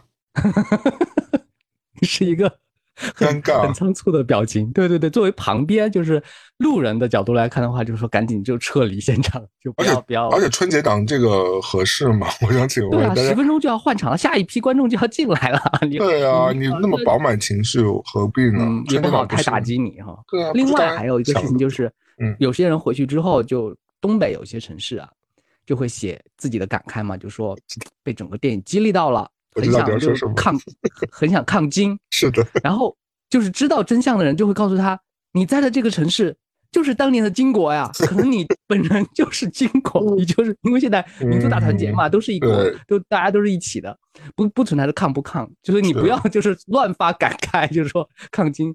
联想到有段时间有个人他就发了一篇微博，嗯说他喜欢看《甄嬛传》，嗯，然后就是皇帝动不动就喜欢把人发配到宁古塔嘛，就给人感觉宁古塔是一个很荒漠、很很凄惨、很冷宫，反正去那就有去无回、必死无疑的一个地方。然后他就说，嗯，灵骨塔太可怕了。有一天他打开高德地图，发现灵骨塔在他家一公里之外，他自己就住在灵骨塔那边，嗯，就和现实只要一呼应，你觉得这个文学创作就有很多值得玩味的地方了。把当太当一回。反正我觉得嗯。让我春节如果去再接受这种形式主义的这种教育，我可能有点不太喜欢，或者宁可我去选一个比较无厘头的片子，比如说像雷佳音老师演的另外一部片子，可能 maybe 我可能会选那一部，那部也很我觉得可能比较轻松一点也。很怕更小品化那一部，就是小品嘛，就是虽然你会觉得是一个很垃圾，可能像马花那种片子一样，但是就是，而且你大概也知道梗是什么梗了，但是至少你会觉得看起来没有那么大的负担。我不想站起来念满江红，我真的不想，我没有想。你不是不想，你就是说旁边有人这么做的话，你都会赶紧跑开的。对啊，就像那个端午节，我也只想吃个粽子而已，我又没有想跟剧不员一起。到处祝别人生那个生活安康。对啊，就不要这样，就是形式感停留在国师那里就好了，不要传递。我本来这这几天想给自己一个形式感的，就是嗯好好的把《椒麻糖会》给看了。我以为你的给自己形式感是换了一部新的手机，你已经换好了。哦，我已经我已经换了，我已经换了。给你鼓掌，嗯，高配，对，在是一一 TB 的吗？嗯，没有二五六。啊，那不行不太行，哎，因为没有我资格叫自己高配，为什么二五六啊？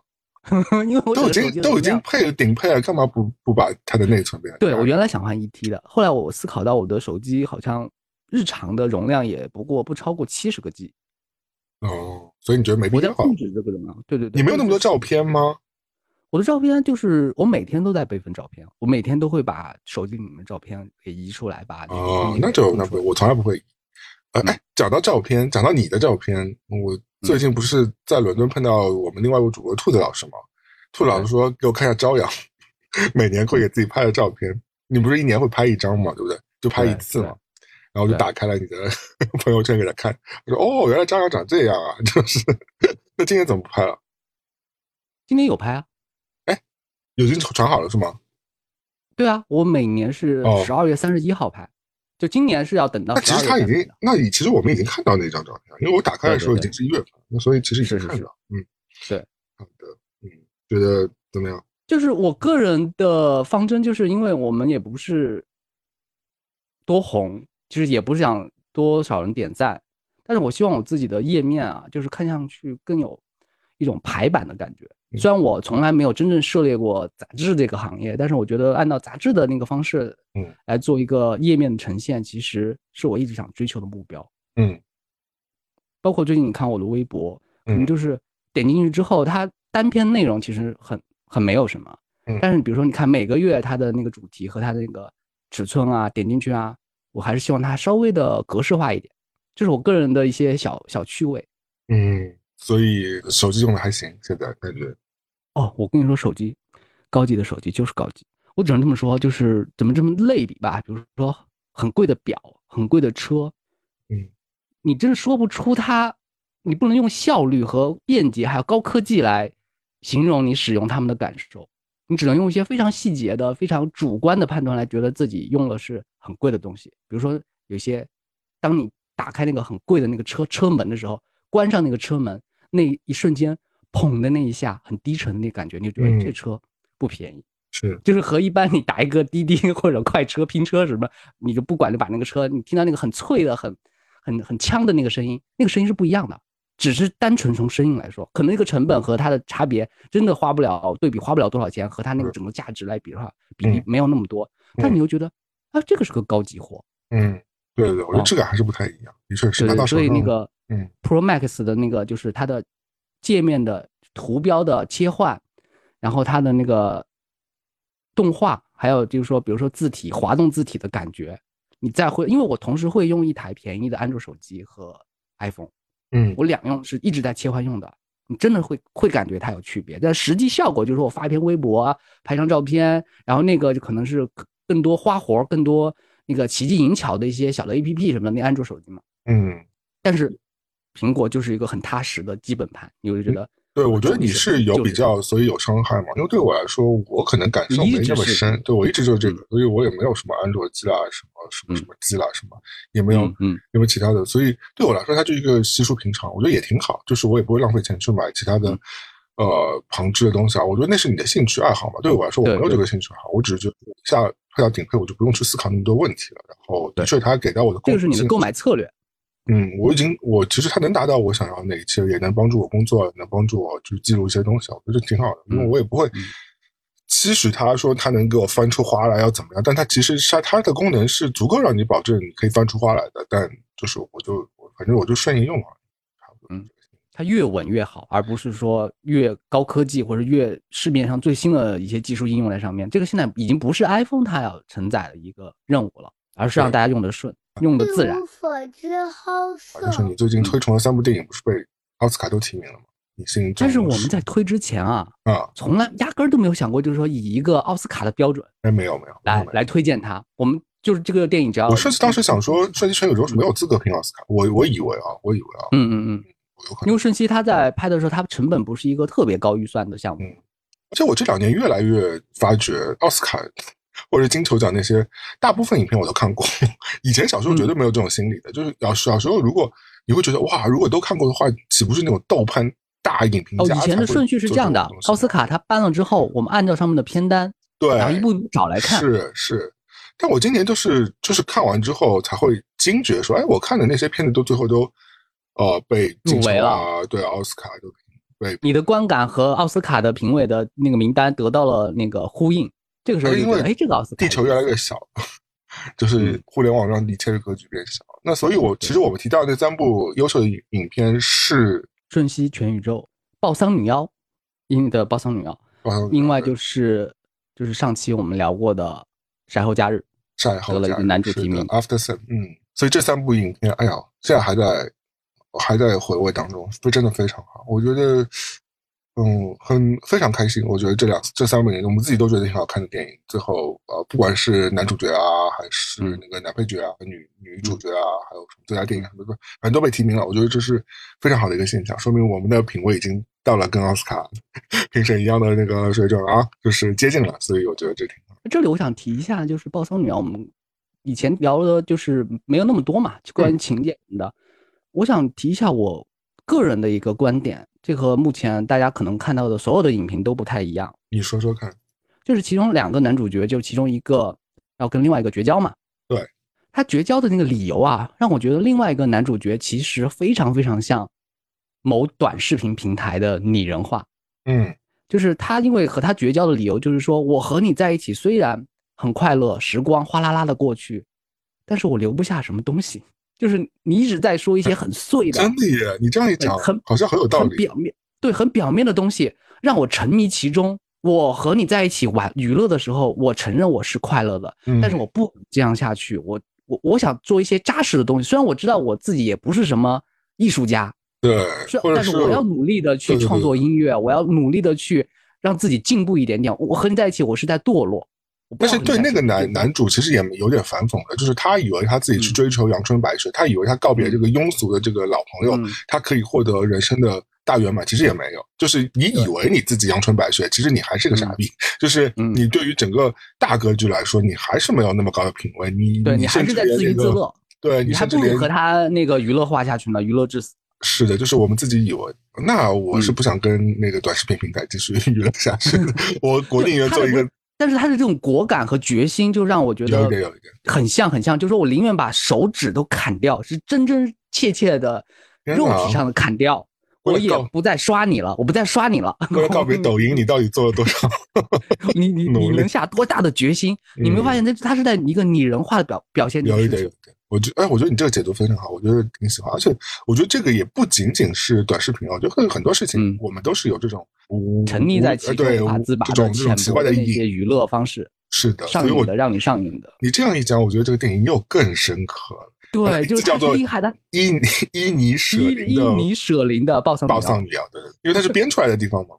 啊，嗯，它不是个岛是是伊犁省一个岛是编出来的嘛，对吧？嗯就是它它不是真的嘛。嗯，因为讲的他故事背景讲的是一百年前的事情，是的，但是他呼应人性之间的那个要摆脱浅薄，但是自己还是逃不出那个怪圈，自己也是一个小人物的那种预言式的每个人的那种嗯遭遇和心境，和现在的人是可以对得上的。而且导致我很想去那个地方看一看，我觉得那个地方很美。哦，他拍那个景色还真的还是有一绝的，因为现嗯在有个问题啊，一个是无人机很就是适配到民间之后，嗯，别说电影了，我一个个人的 vlog 的一个拍摄也可以用那种航拍的镜头，对吧？就这种大范围的取景的这种角度，嗯让大家就说哦，刷一个短视频我都可以看到这种取景的一个模式，这个什么时候会给你拍出大片感，是任何一个就是人都可以拿得出手的那种电影，就是看多了之后你就陷入一个滤镜化和模式化了。嗯但是这个《报桑女妖》的这种拍摄拍摄风景的那种格局，你是觉得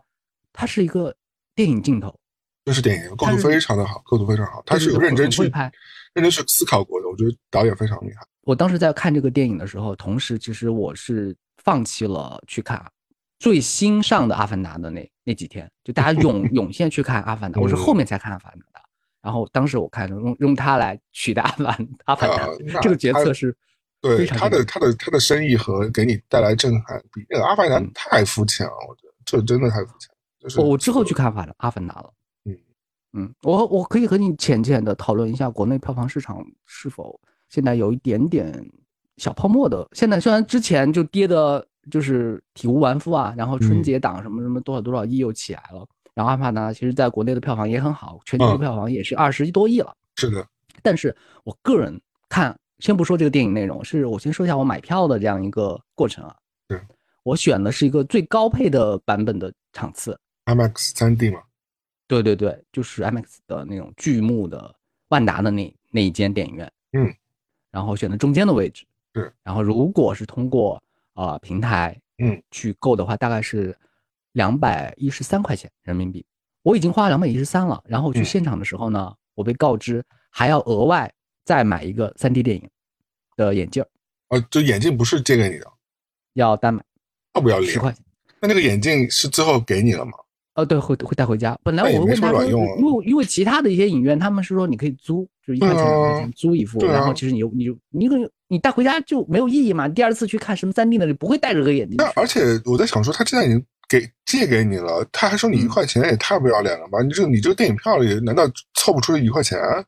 我觉得你两百多块，是去年可能电影院太不容易了，但是我觉得你不容易的那个点，或者你要找补的那个点，你不要从三 D 眼镜那个这个角度去。是啊，你我觉得这个很很二，就是你你他不能因为好像全国很多电影院都玩这一套了，因为他多多少少能对于他来说啊，他多多少少能回一点，感觉是苍蝇肉，但是他就是要这么干，那去年谁容易了？我想请问，任何人都不容易啊。因为我已经花两百多块钱了，对啊，我想说，这钱都已经给你了，你你在这种嗯 charge 这种钱，我觉得是有点格局嗯太小。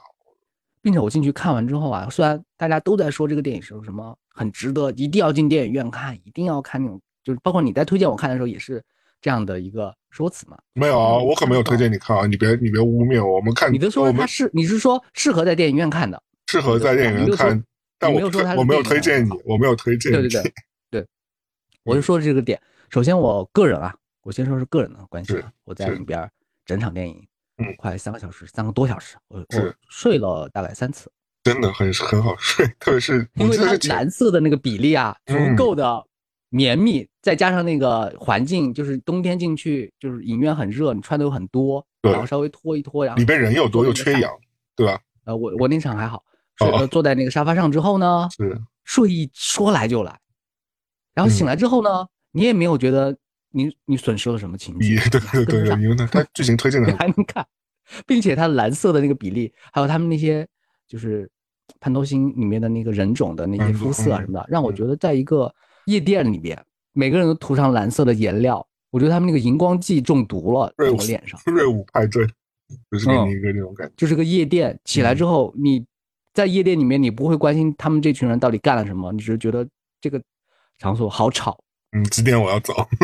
是，是而且我看那些就是嗯表扬这个电影的那些评论，就是说哇，这个重现什么潘多拉星球啊，尊重自然啊，然后呢，那个你会相信里面的海洋生物呢？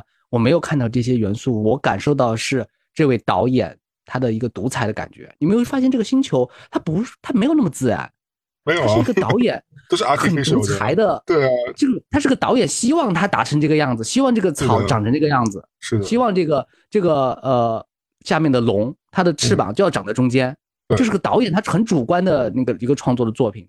而且我我我我我，其实我第一次跟你聊阿凡达的时候，我就觉得，嗯我说其实他想象力没有那么丰富，因为他所有的他他一方面他标榜说嗯我那个给你打造一个极奇丽的那个世界嘛，一个前所未有的世界，但你看那些破动物。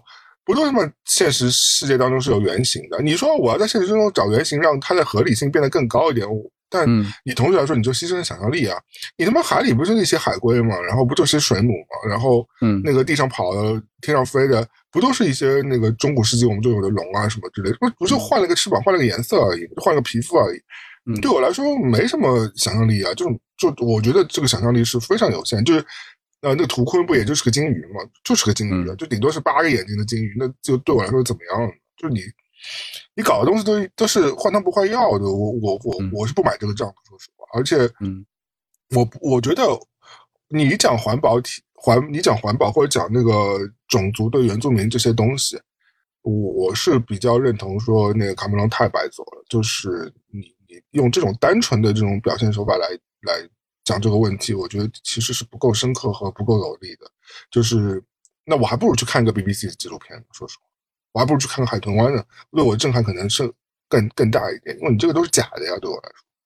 我觉得我们两位啊，就是从第一部开始就没怎么买单，然后第二部，然后只是 在抽空的时候看了一眼，所以嗯，显得不够重视这部。说实话，说实话，我觉得第一部还我还观感好一点，因为至少第一部你是一个它是从三 D 的那个越越近的那个，就从无到有的这个状态，而且你说那个技术多多么越近，我相信的。但虽然我是不，我是我本人不买这个账的，我觉得对我来说，什么三 D 啦、沉浸啦，什么东西在你眼前飞啊，这种东西，嗯，说实话，如果大家去过那个叫什么环球影城啊，或者是去过那种就是主题主题乐园，哈利波特你你玩过那哈利波特玩过那些蜘蛛侠什么的，那可能更更对那个和你的身体的倾斜啊、啊律动也更有关系它。那个水是真水，火是真火，所以你感受可能更真切一点。那嗯这个电影就是我知道你技术可以达到，那你拍个短片就可以了，不用给我看个三小时，没有没有没有什么意义。我就知道那个豹子确实豹子有可能会扑到你脸上来，那个烟尘会在前面飞，然后那个脸是很立体怎么样呢？对我我可能比较冷静一点。嗯我这么说吧，《阿凡达》对我来说不是一个世界，嗯，对吧？嗯星球大战对我来说是一个世界，架构了一个世界观。沙丘嗯对我来说是一个世界。嗯，就我相信里面的人在故事情节之外，比如说哪怕一个小配角，我觉得他有他自己的人生和经历。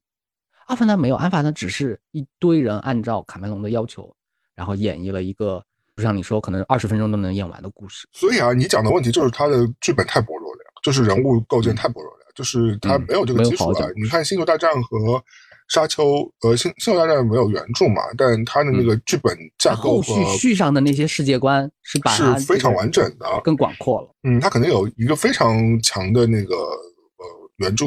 那个理论体系在那里，包括《沙丘》那就更加别说，它本身就是一个巨巨著来着。故事原著是五十年代就写完了的，今年拍，他拍出了他的那个时代特性。反正我我是觉得《阿凡达》这个故事太弱了，我觉得一个有问题。我我同我非常就是强调说，看一个电影是个整体。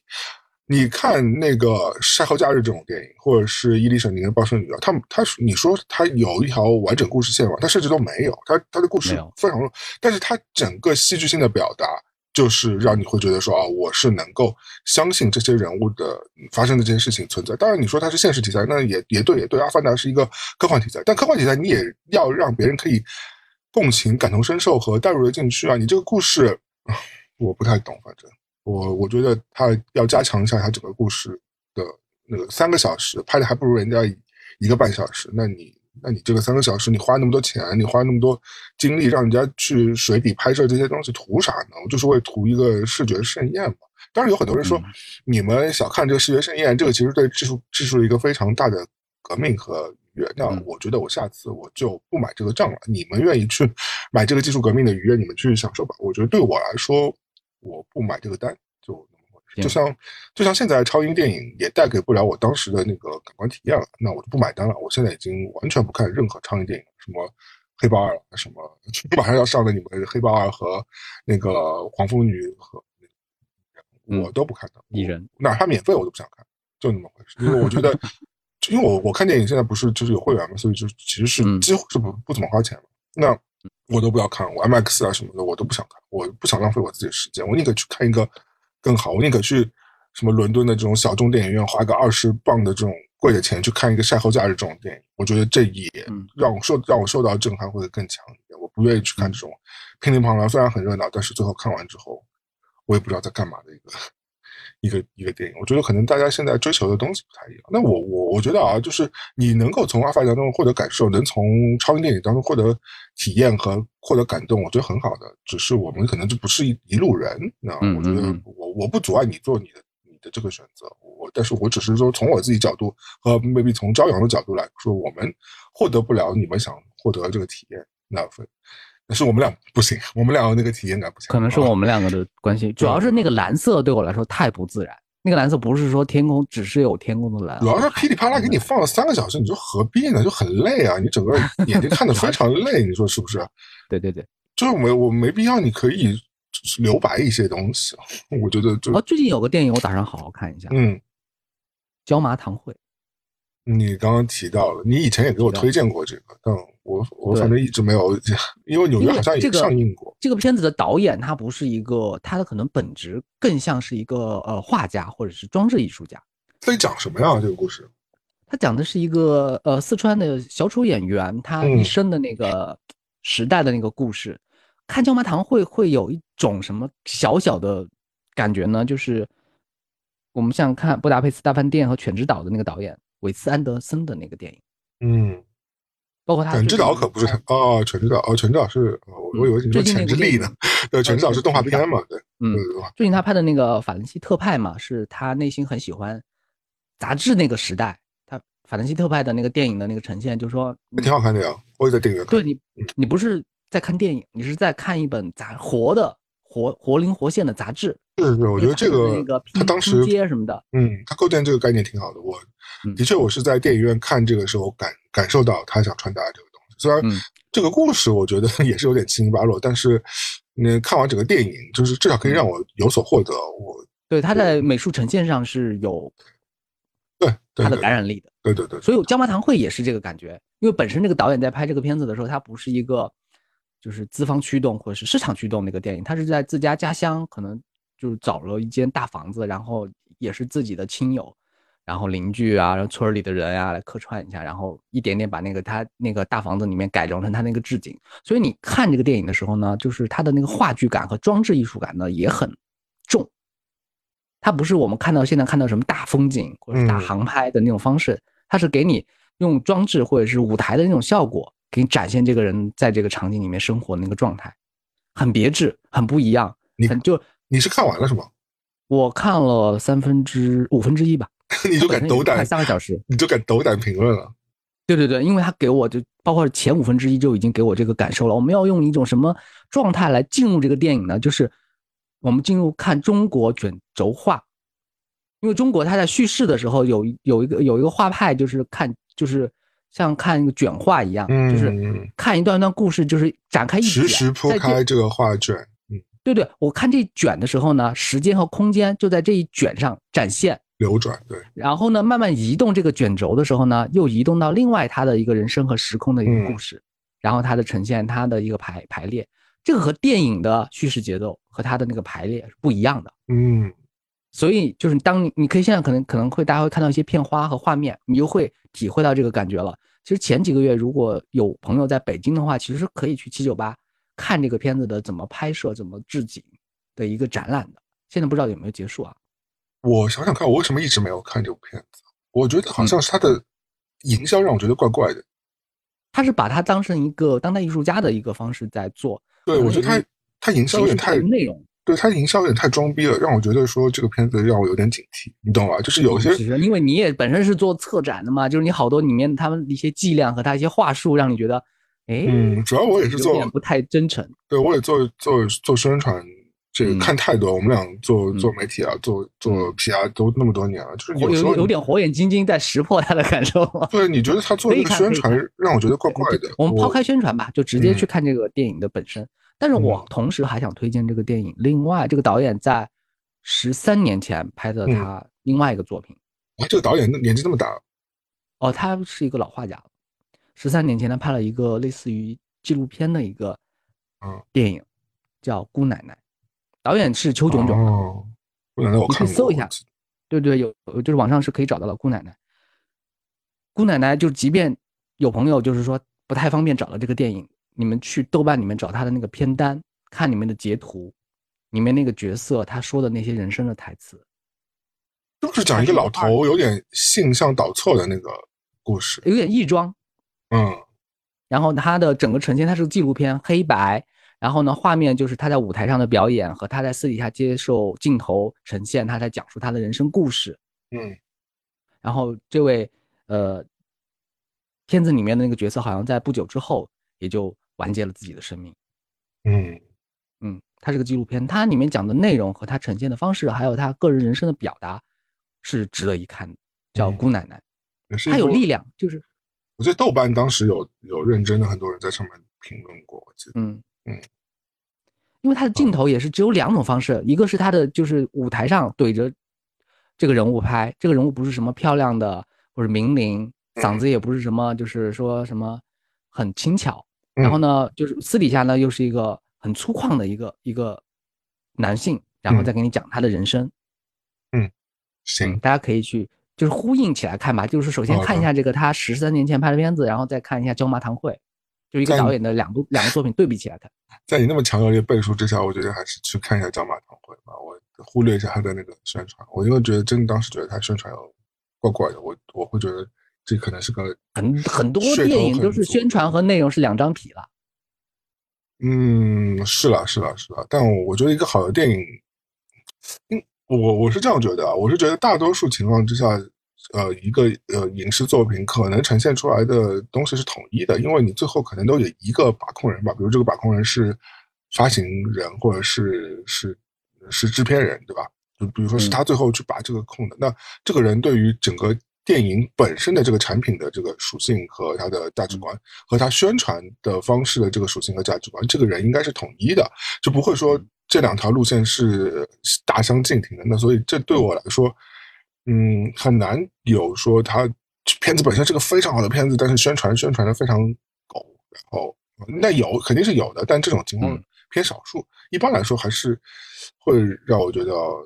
当然，我这个说不作数啊，我只是说，这的确，你如果你你非常推荐这部片子的话呢，我觉得《加班堂》我到时候我要去看一看，看看，反正包括今年贺岁档那个陈耳的《无名》，大家其实去电影院里面看完的人之后说，有可能有期待。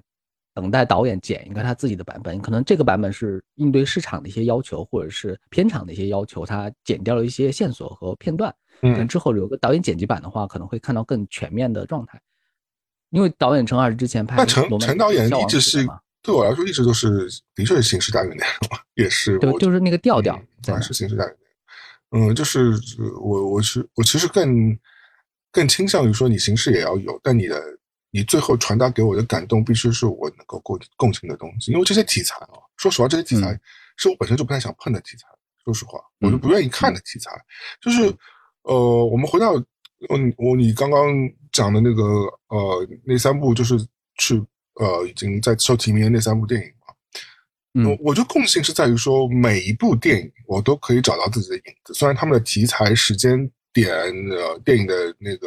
走向是完全不一样的，对吧？三部电影是三个不同的方向和表达，但是我觉得每一部电影我都能找到共情的地方。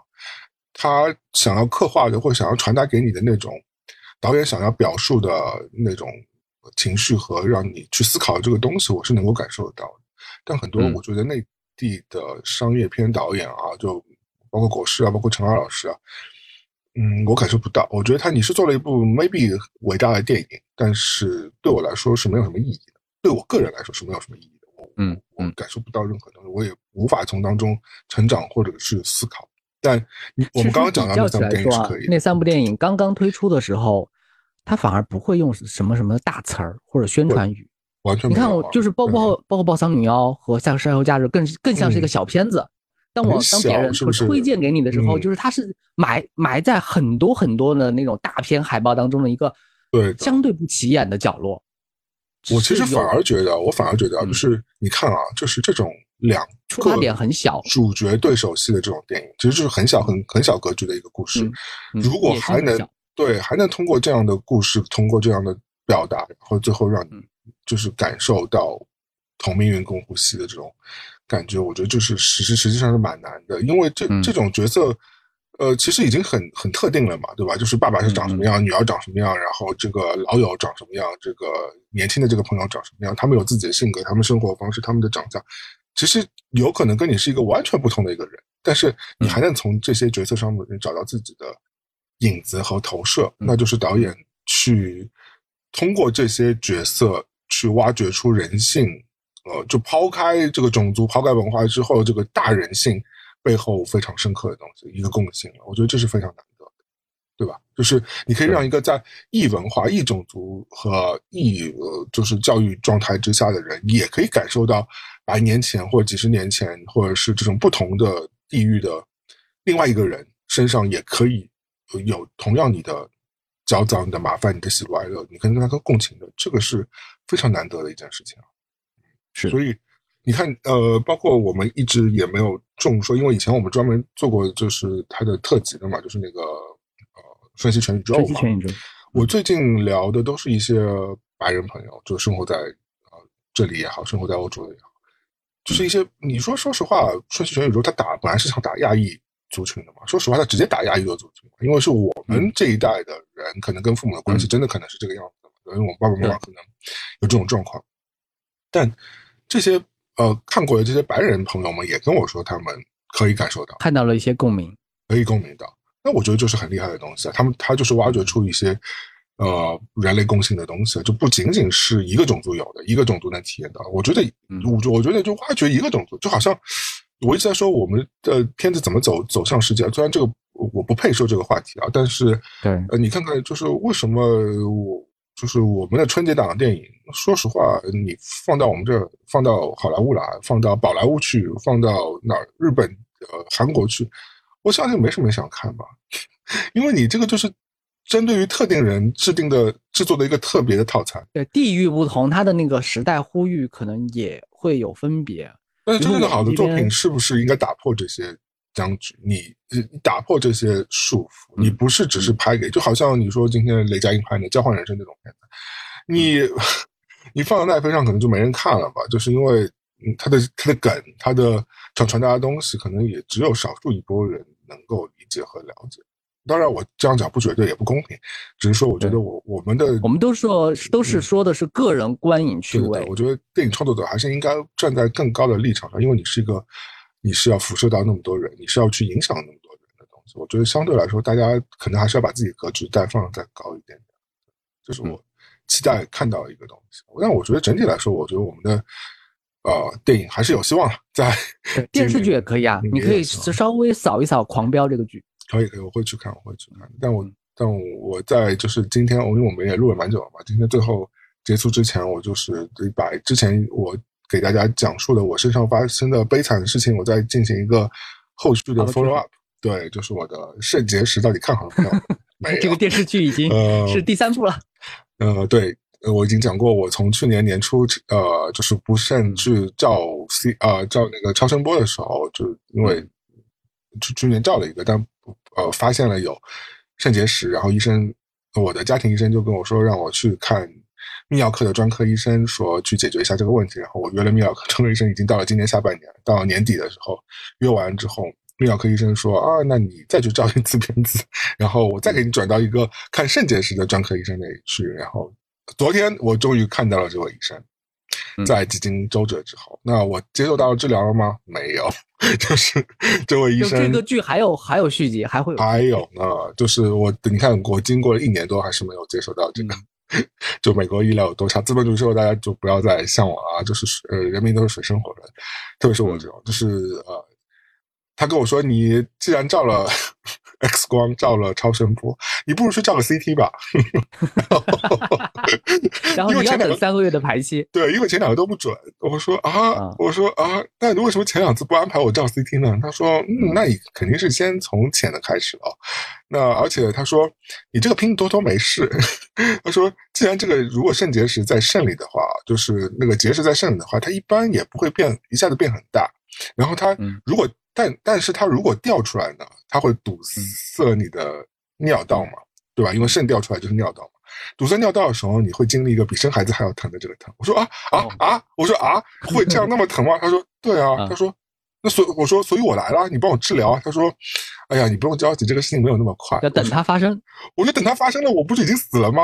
我说进急诊室还到你这来。前几天就就是你说的状况，他已经发生了，他痛到他大概活了这么多年。就三四十岁了吧，嗯，要打幺二零，要么就是在当时好像状况幺二零可能资源还是很紧缺的时候，他自己就已经就没办法，一定要打幺二零。对啊，因为到那个状态的时候，就是他说会很疼，那我说我不想到那个，我就是不想到那个状态。你想，就是你想预防一下不行吗？对啊，我就已经发现石头，你能帮我治了吗？他说你去叫个 CT 吧，然后下一次预约是三月份。我如果假设啊，如果。嗯，我们姚老师每年就给这几家医院机构捐两个亿美元的这样一个资产的一个行动，然后你接受到的待遇会有多快和多好？呃，我不用两个亿了，我我其实只要有两万块，我就直接买张机票去泰国看了。我已经做好这个打算了。如果这个三月份还不给我治疗的话，我就买张机票去泰国，花钱去找一个非常高端的当地的医院直接弄掉，因为。我不想在这个反反复复折腾，因为你你就等于在在在等一个定时炸弹嘛。而且他昨天说你也有可能是没有解释，我当时就晕了。有薛定谔的病情，对，就是不知道他到底在跟我说什么。就是我也不知道这个医生到底，医生也是好医生啊，我相信了。因为像像上次，但是截止截止到现在，我们已经经历了几个阶段的检查，但是你任何介入式的治疗可能都还没有正式展开，药没出，什么都没有。他说每然后多喝水了。金钱上花了多少？嗯，就是正常的。医保没有花什么钱，没有什么。但是我相信啊，因为美国是这样的，就是你花钱，你到一定要花钱买健康保险的嘛，对吧？就是跟我们的那个医保是一样的，只是我们是那个商业的，你们是呃国内是那个国家的嘛，都有商业和你都是要花钱的，等于说，等于说，但是呢，其实你每经历，你每次每次去看诊所，你每次去做检查，你虽然你自己没有在掏钱，但其实保险公司在帮你掏钱，嗯，所以这些机构费用是一直都有。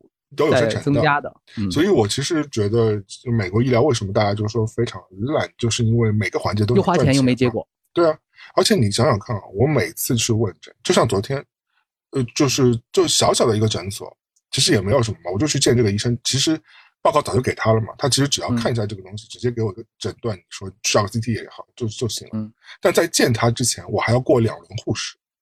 嗯，就在这个诊所里啊，我还要过两轮护。这两个文护士问了我一样的问题，问了一遍。嗯，那我不知道图啥，就是因为美国就是很爱搞这些有的没的，反正。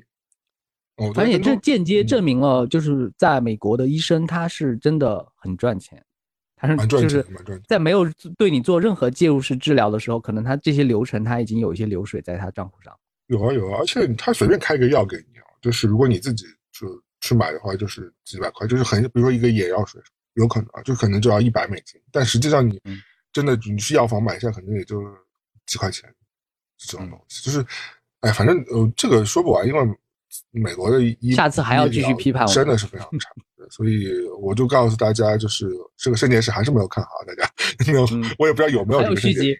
而且第三步还有，而且我不是上次检查出来说他石头变小了吗？我还问医生说，石头变小了怎么会变小呢？他说，嗯，我也不知道，那可能就是你消解了吧。我说那怎么可以让它继续消解呢？他说，嗯，那你还得去验一下这个石头是什么性质的石头，因为有它不同不同的。原因植物性的还是矿物？那我说你怎么去验一下这个石头是怎么？他说你得掉出来一颗。我说 我怎么让它掉出来？等它掉出来都痛死了。嗯，对。然后他说有一个治疗方式呢，就是听上去非常的蛋疼，就是要从尿道伸一根什么呃一个工具进到你的肾脏去把这个石头给呃夹不出来的，因为石石头如果掉不出来，就说明这石头本身就是大嘛。那他就进去之后把它给捣碎嘛，可能就是这种这种的。但是问题是你要从那个部位伸进去一个什么东西，嗯，那还是蛮吓人，听听着就就觉得蛮蛋疼的一个一个治疗方式。他说这是一个启动的治疗方式，我觉得嗯好。因为我我的外婆啊，在她的小城智慧里边有一个准则，她就说住住在一个小城市里边，你要要认识三个好朋友，一定要跟这三个人做好朋友，一个是老师，一个是医生，一个是警察。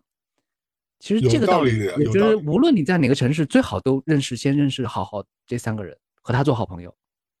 嗯，但中国的医生可能比较全才一点，美国医生有一些还是蛮混的，专科的。对对，就像我前两天，是我我年啊，我月初的时候去见了我的家庭医生嘛，就日常的报告给他看嘛。你知道他怎么回我吗？就是我记得我在网上分享过，他就说，嗯，肾挺好啊，那个肝儿也挺好，那个。他说这两个没问题，然后那个没有 HIV，没有乙肝，没有梅毒，好了回吧。嗯嗯，这个他就把那个报告念了一遍，但这个报告其实不是不会死吗？对，但这个报告不是他做的，也不是他验的血，也不是他验的尿，跟他一点关系都没有。就是在前前几天，我去了一个实呃，因为他们实验室和那个医院呃诊所是分开的，就是实验室专业实验室，你就去验个血、验个尿嘛，就是定期的嘛。然后其实那个报告已经通过那个实验室的呃账户，早就已经发给了我。我只要稍微你略懂一些那个英文的话，其实你就是知道，其实你就是没什么问题的。那我想说，我专业跟还跟你约了个时间，跑到你那个坐下来等那么长时间。我那天问诊，我等了有一个多小时了。他你就你就告诉我这些，你不告诉我一些更有用的东西。他的回答太像 Siri 了，就是没有任何问题。对啊，就是你想看我等了一个小时，结果你告诉我说啊，肾也好，肝也好，那个肺好，然后没有呃没有艾滋，没有梅毒，没有那个什么，没有乙肝，都是好消息。虽然都是好消息，但是你想听到一些专属于你个人定制的一些，多少有一点对吧？你觉得就是，我觉得医生还是要有一点这种。我不知道，在我们这边，医生他某一部分要承担是其实是心理医生的作用。对啊，对啊，对，我觉得医生还是有。我觉得我之前那位医生，因为还是蛮好，一个呃跟我年纪相仿的一个女生医生嘛，就是她就会非常耐心的跟你说，其实有时候话术也是，我们以前讲过这个问题，有时候其实你表达意思是一样的，只是你话术转一转，那可能就会呃让让觉得很舒服。就好像说我本身我睡我是偏胖的一个人，如果你说。啊，你这个那个 BMI 指数啊，比正常人高很多啊，你要那个去减肥啊，那个这种话也是一种说法嘛，对吧？那你你人家也说的没错，但另外一种就是，呃，医生就会说，哎，最近呃是不是肉吃的有点多啊？那就是稍微减少一点吧，就比如说你一顿吃肉，你变成啊两顿吃肉，你变一顿吃肉吧，我觉得你可以试试看，然后我们再回来，再过几个月再看看，嗯，我们我有有什么新的调整吧？就其实它也是一个意思嘛，说实话，对吧？它就是让你少吃肥肉，然后少吃呃多多运动多走走。他说他就会说你那平时你散散步啊什么的。如果你每天有运动，那很好，已经很好了。我觉得可以保持这个东西。他就是那个人是用鼓励的方式来跟你说的，所以其实因为前几年我听到关于医生的，就是当代医学啊，他还不是中医的一个十二字箴言，就是说他们行医的一个十二个准则，就叫偶尔治愈，记住是偶尔治愈，他不是说每次找医生都管用的，它偶尔治愈，然后常常安慰，嗯，一直陪伴。对对对对对，我记得以前你好像也跟大家分享过这个。对对对，它不是一个，就因为我们有一些谬误，就是说啊，一去医院可能就。都医生都交给你了，然后你吃这个药马上管用，因为我们就是没有医学常识的人都觉得都有这个误会嘛。现在西医或者现代医医学都是一刀下去就是第二天就可以出院了，可能就这么神奇。那不是演电影，演电视剧是可以这么演，但是真正的医学，一个哪怕一个小小的感冒也没有那么容易治的。是的，现在很多人都有这个体会。而且我觉得就是，我觉得西方理论就还是说你增强你日常的体质。你正常就是要保保证好日常的调调节，当然也不是说你完全不能放纵啊，你偶尔放纵一下是可以的。我觉得你偶尔去蹦个迪啊，或者是还有一个谬误啊，我不知道你这边有没有听过，就是最早是从日本那边传来的，就是比如说吃这个东西营养品，或者是吃这个益生菌，增强你的免疫力，免疫力是不能随便增强的，免疫力是要平衡。如果你的免疫力增强了之后，它会攻击你的身体的，你会越来越难受和发烧什么的。对对，所以增强免疫力是一个。呃，错误的说法，哎，就是那个保健品公司为了那个，对对对，这是一个保健品公司的一个。其实我我有吃那些维 C、维 B 啊，什么男性什么维生素，我觉得那个增强免疫。对，我觉得那些就是就是真的是安慰剂。我每天我吃那些东西，我知道那些东西说实话没用，但我就是吃一些安慰剂，我觉得让自己自己心里好过一点。我觉得其实还是有用的。就是这个心理安慰剂。另外说，我觉得就是增强体质啦，或者是我觉得，我觉得男，特别是男性啊，就是我记得你跟小虎也说过，就是我觉得特别是我们到我们这个年纪，或者是更老一点，我爸爸妈妈这个年纪，不就我爸爸这个年纪，就是男性比较容易讳疾忌医，对吧？嗯，就是比较容易说很害怕去看医生啊。我我那我也跟李老师那天聊，他一检查就有问题。对，但是我觉得大家一定要想到一个问题，就是我也我一定也是为自己的。如果不是说那个我的家庭医生推我去看呃那个这颗石头的话，其实我也不会去看，因为我其实我觉得第一约也很麻烦，然后钱很的确是希望它慢慢自然就好啊。你以为它自己就会 掉出来或怎么着？但是如果它真有的话，你还是一定要去看的，因为它毕竟还是一个问题症兆等。到那时候真的像朋友一样去去到那个急诊室去 ER 就太太累了，自己受苦太大了，而且。我觉得胃疾疾还有个缺点，就是因为其实说实话，老了和病了这两件事情是最容易让你丧失尊严的事情，对吧？因为你刚刚讲，你刚刚我我刚刚分享那个做手术的，你听你听听就觉得挺疼的。你真的去操作的话，你就是得把衣服全部脱了，完了之后人家在你那个呃对吧关键部位插根管进去，然后去鼓捣你的身体，那其实你是你就毫无尊严可言，是不是？你就是一块肉在那。然后你平时可能还是一个装模人模狗样的人啊，那你到了老了和病了的时候，很多时候如果你真的很多事情无法自理的时候，其实是蛮没有尊严的。我们尽量让自己减少这种 情况发生，特别是我们比较要面子的人，对吧？我们把这个事情说的严重一点啊，就是对于成年人来说，病情是没有恢复健康这种说法的，病情只有没有爆发、没有并发症而已，或者你减缓，一定要注意它的这个发生的这个时间。是是，只只有那个慢慢的治疗，慢慢好才行。那我下播我要去。立遗嘱去了，我觉得 我们最后往一个悲观的句号，就过年过去了，我们要清醒一点，就看待生活很客观会发生的各种关于身体和其他方面的事情。嗯，是的，我们也但是平时呃，你该开开心的开心，然后该去做的事情也会也会过日子。对，另外就是记得偶尔锻炼一下身体啦，不用每天去，是我觉得散散步什么的，对吧？我觉得还是挺重要的。我觉得这对你体力的。那是千万，特别是我们这种久坐的人啊，或者说我们这些工作本身就会让你在那儿，在一个小环境当中在那儿居着，所以我觉得偶尔去做一下。我们逐渐变成一个养生节目了。我们本来就是啊，我们这是老年，马上就那个夕阳红，这个养生堂。对，再播五年，我们就已经进入了老年的状态了。可以。好的，那今天我们就差不多到这里吧，也录了很久，不知不觉又聊了一些零零碎碎的事情。好，那喜欢我们节目，记得关注我们。如果有什么东西想跟我们分享的话，那记得多评论、多互动、多点赞。点赞也无所谓了，就评论吧。我觉得你看朝阳，其实你想说想说两句，就你可以把你想说的话分成好几段，这样我们的评论就会看起来多一点。是，而而且说实话，我我我看到朝阳其实蛮积极在回复大家评论，大家朝阳都会给大家说新年快乐，嗯，多热情。对，是我们会很积极回复大家的。好的，那下周希望也回来，我们也继续陪伴你们。下周见，一小时、两小时吧。嗯，好，下次见，拜拜，拜拜，拜拜。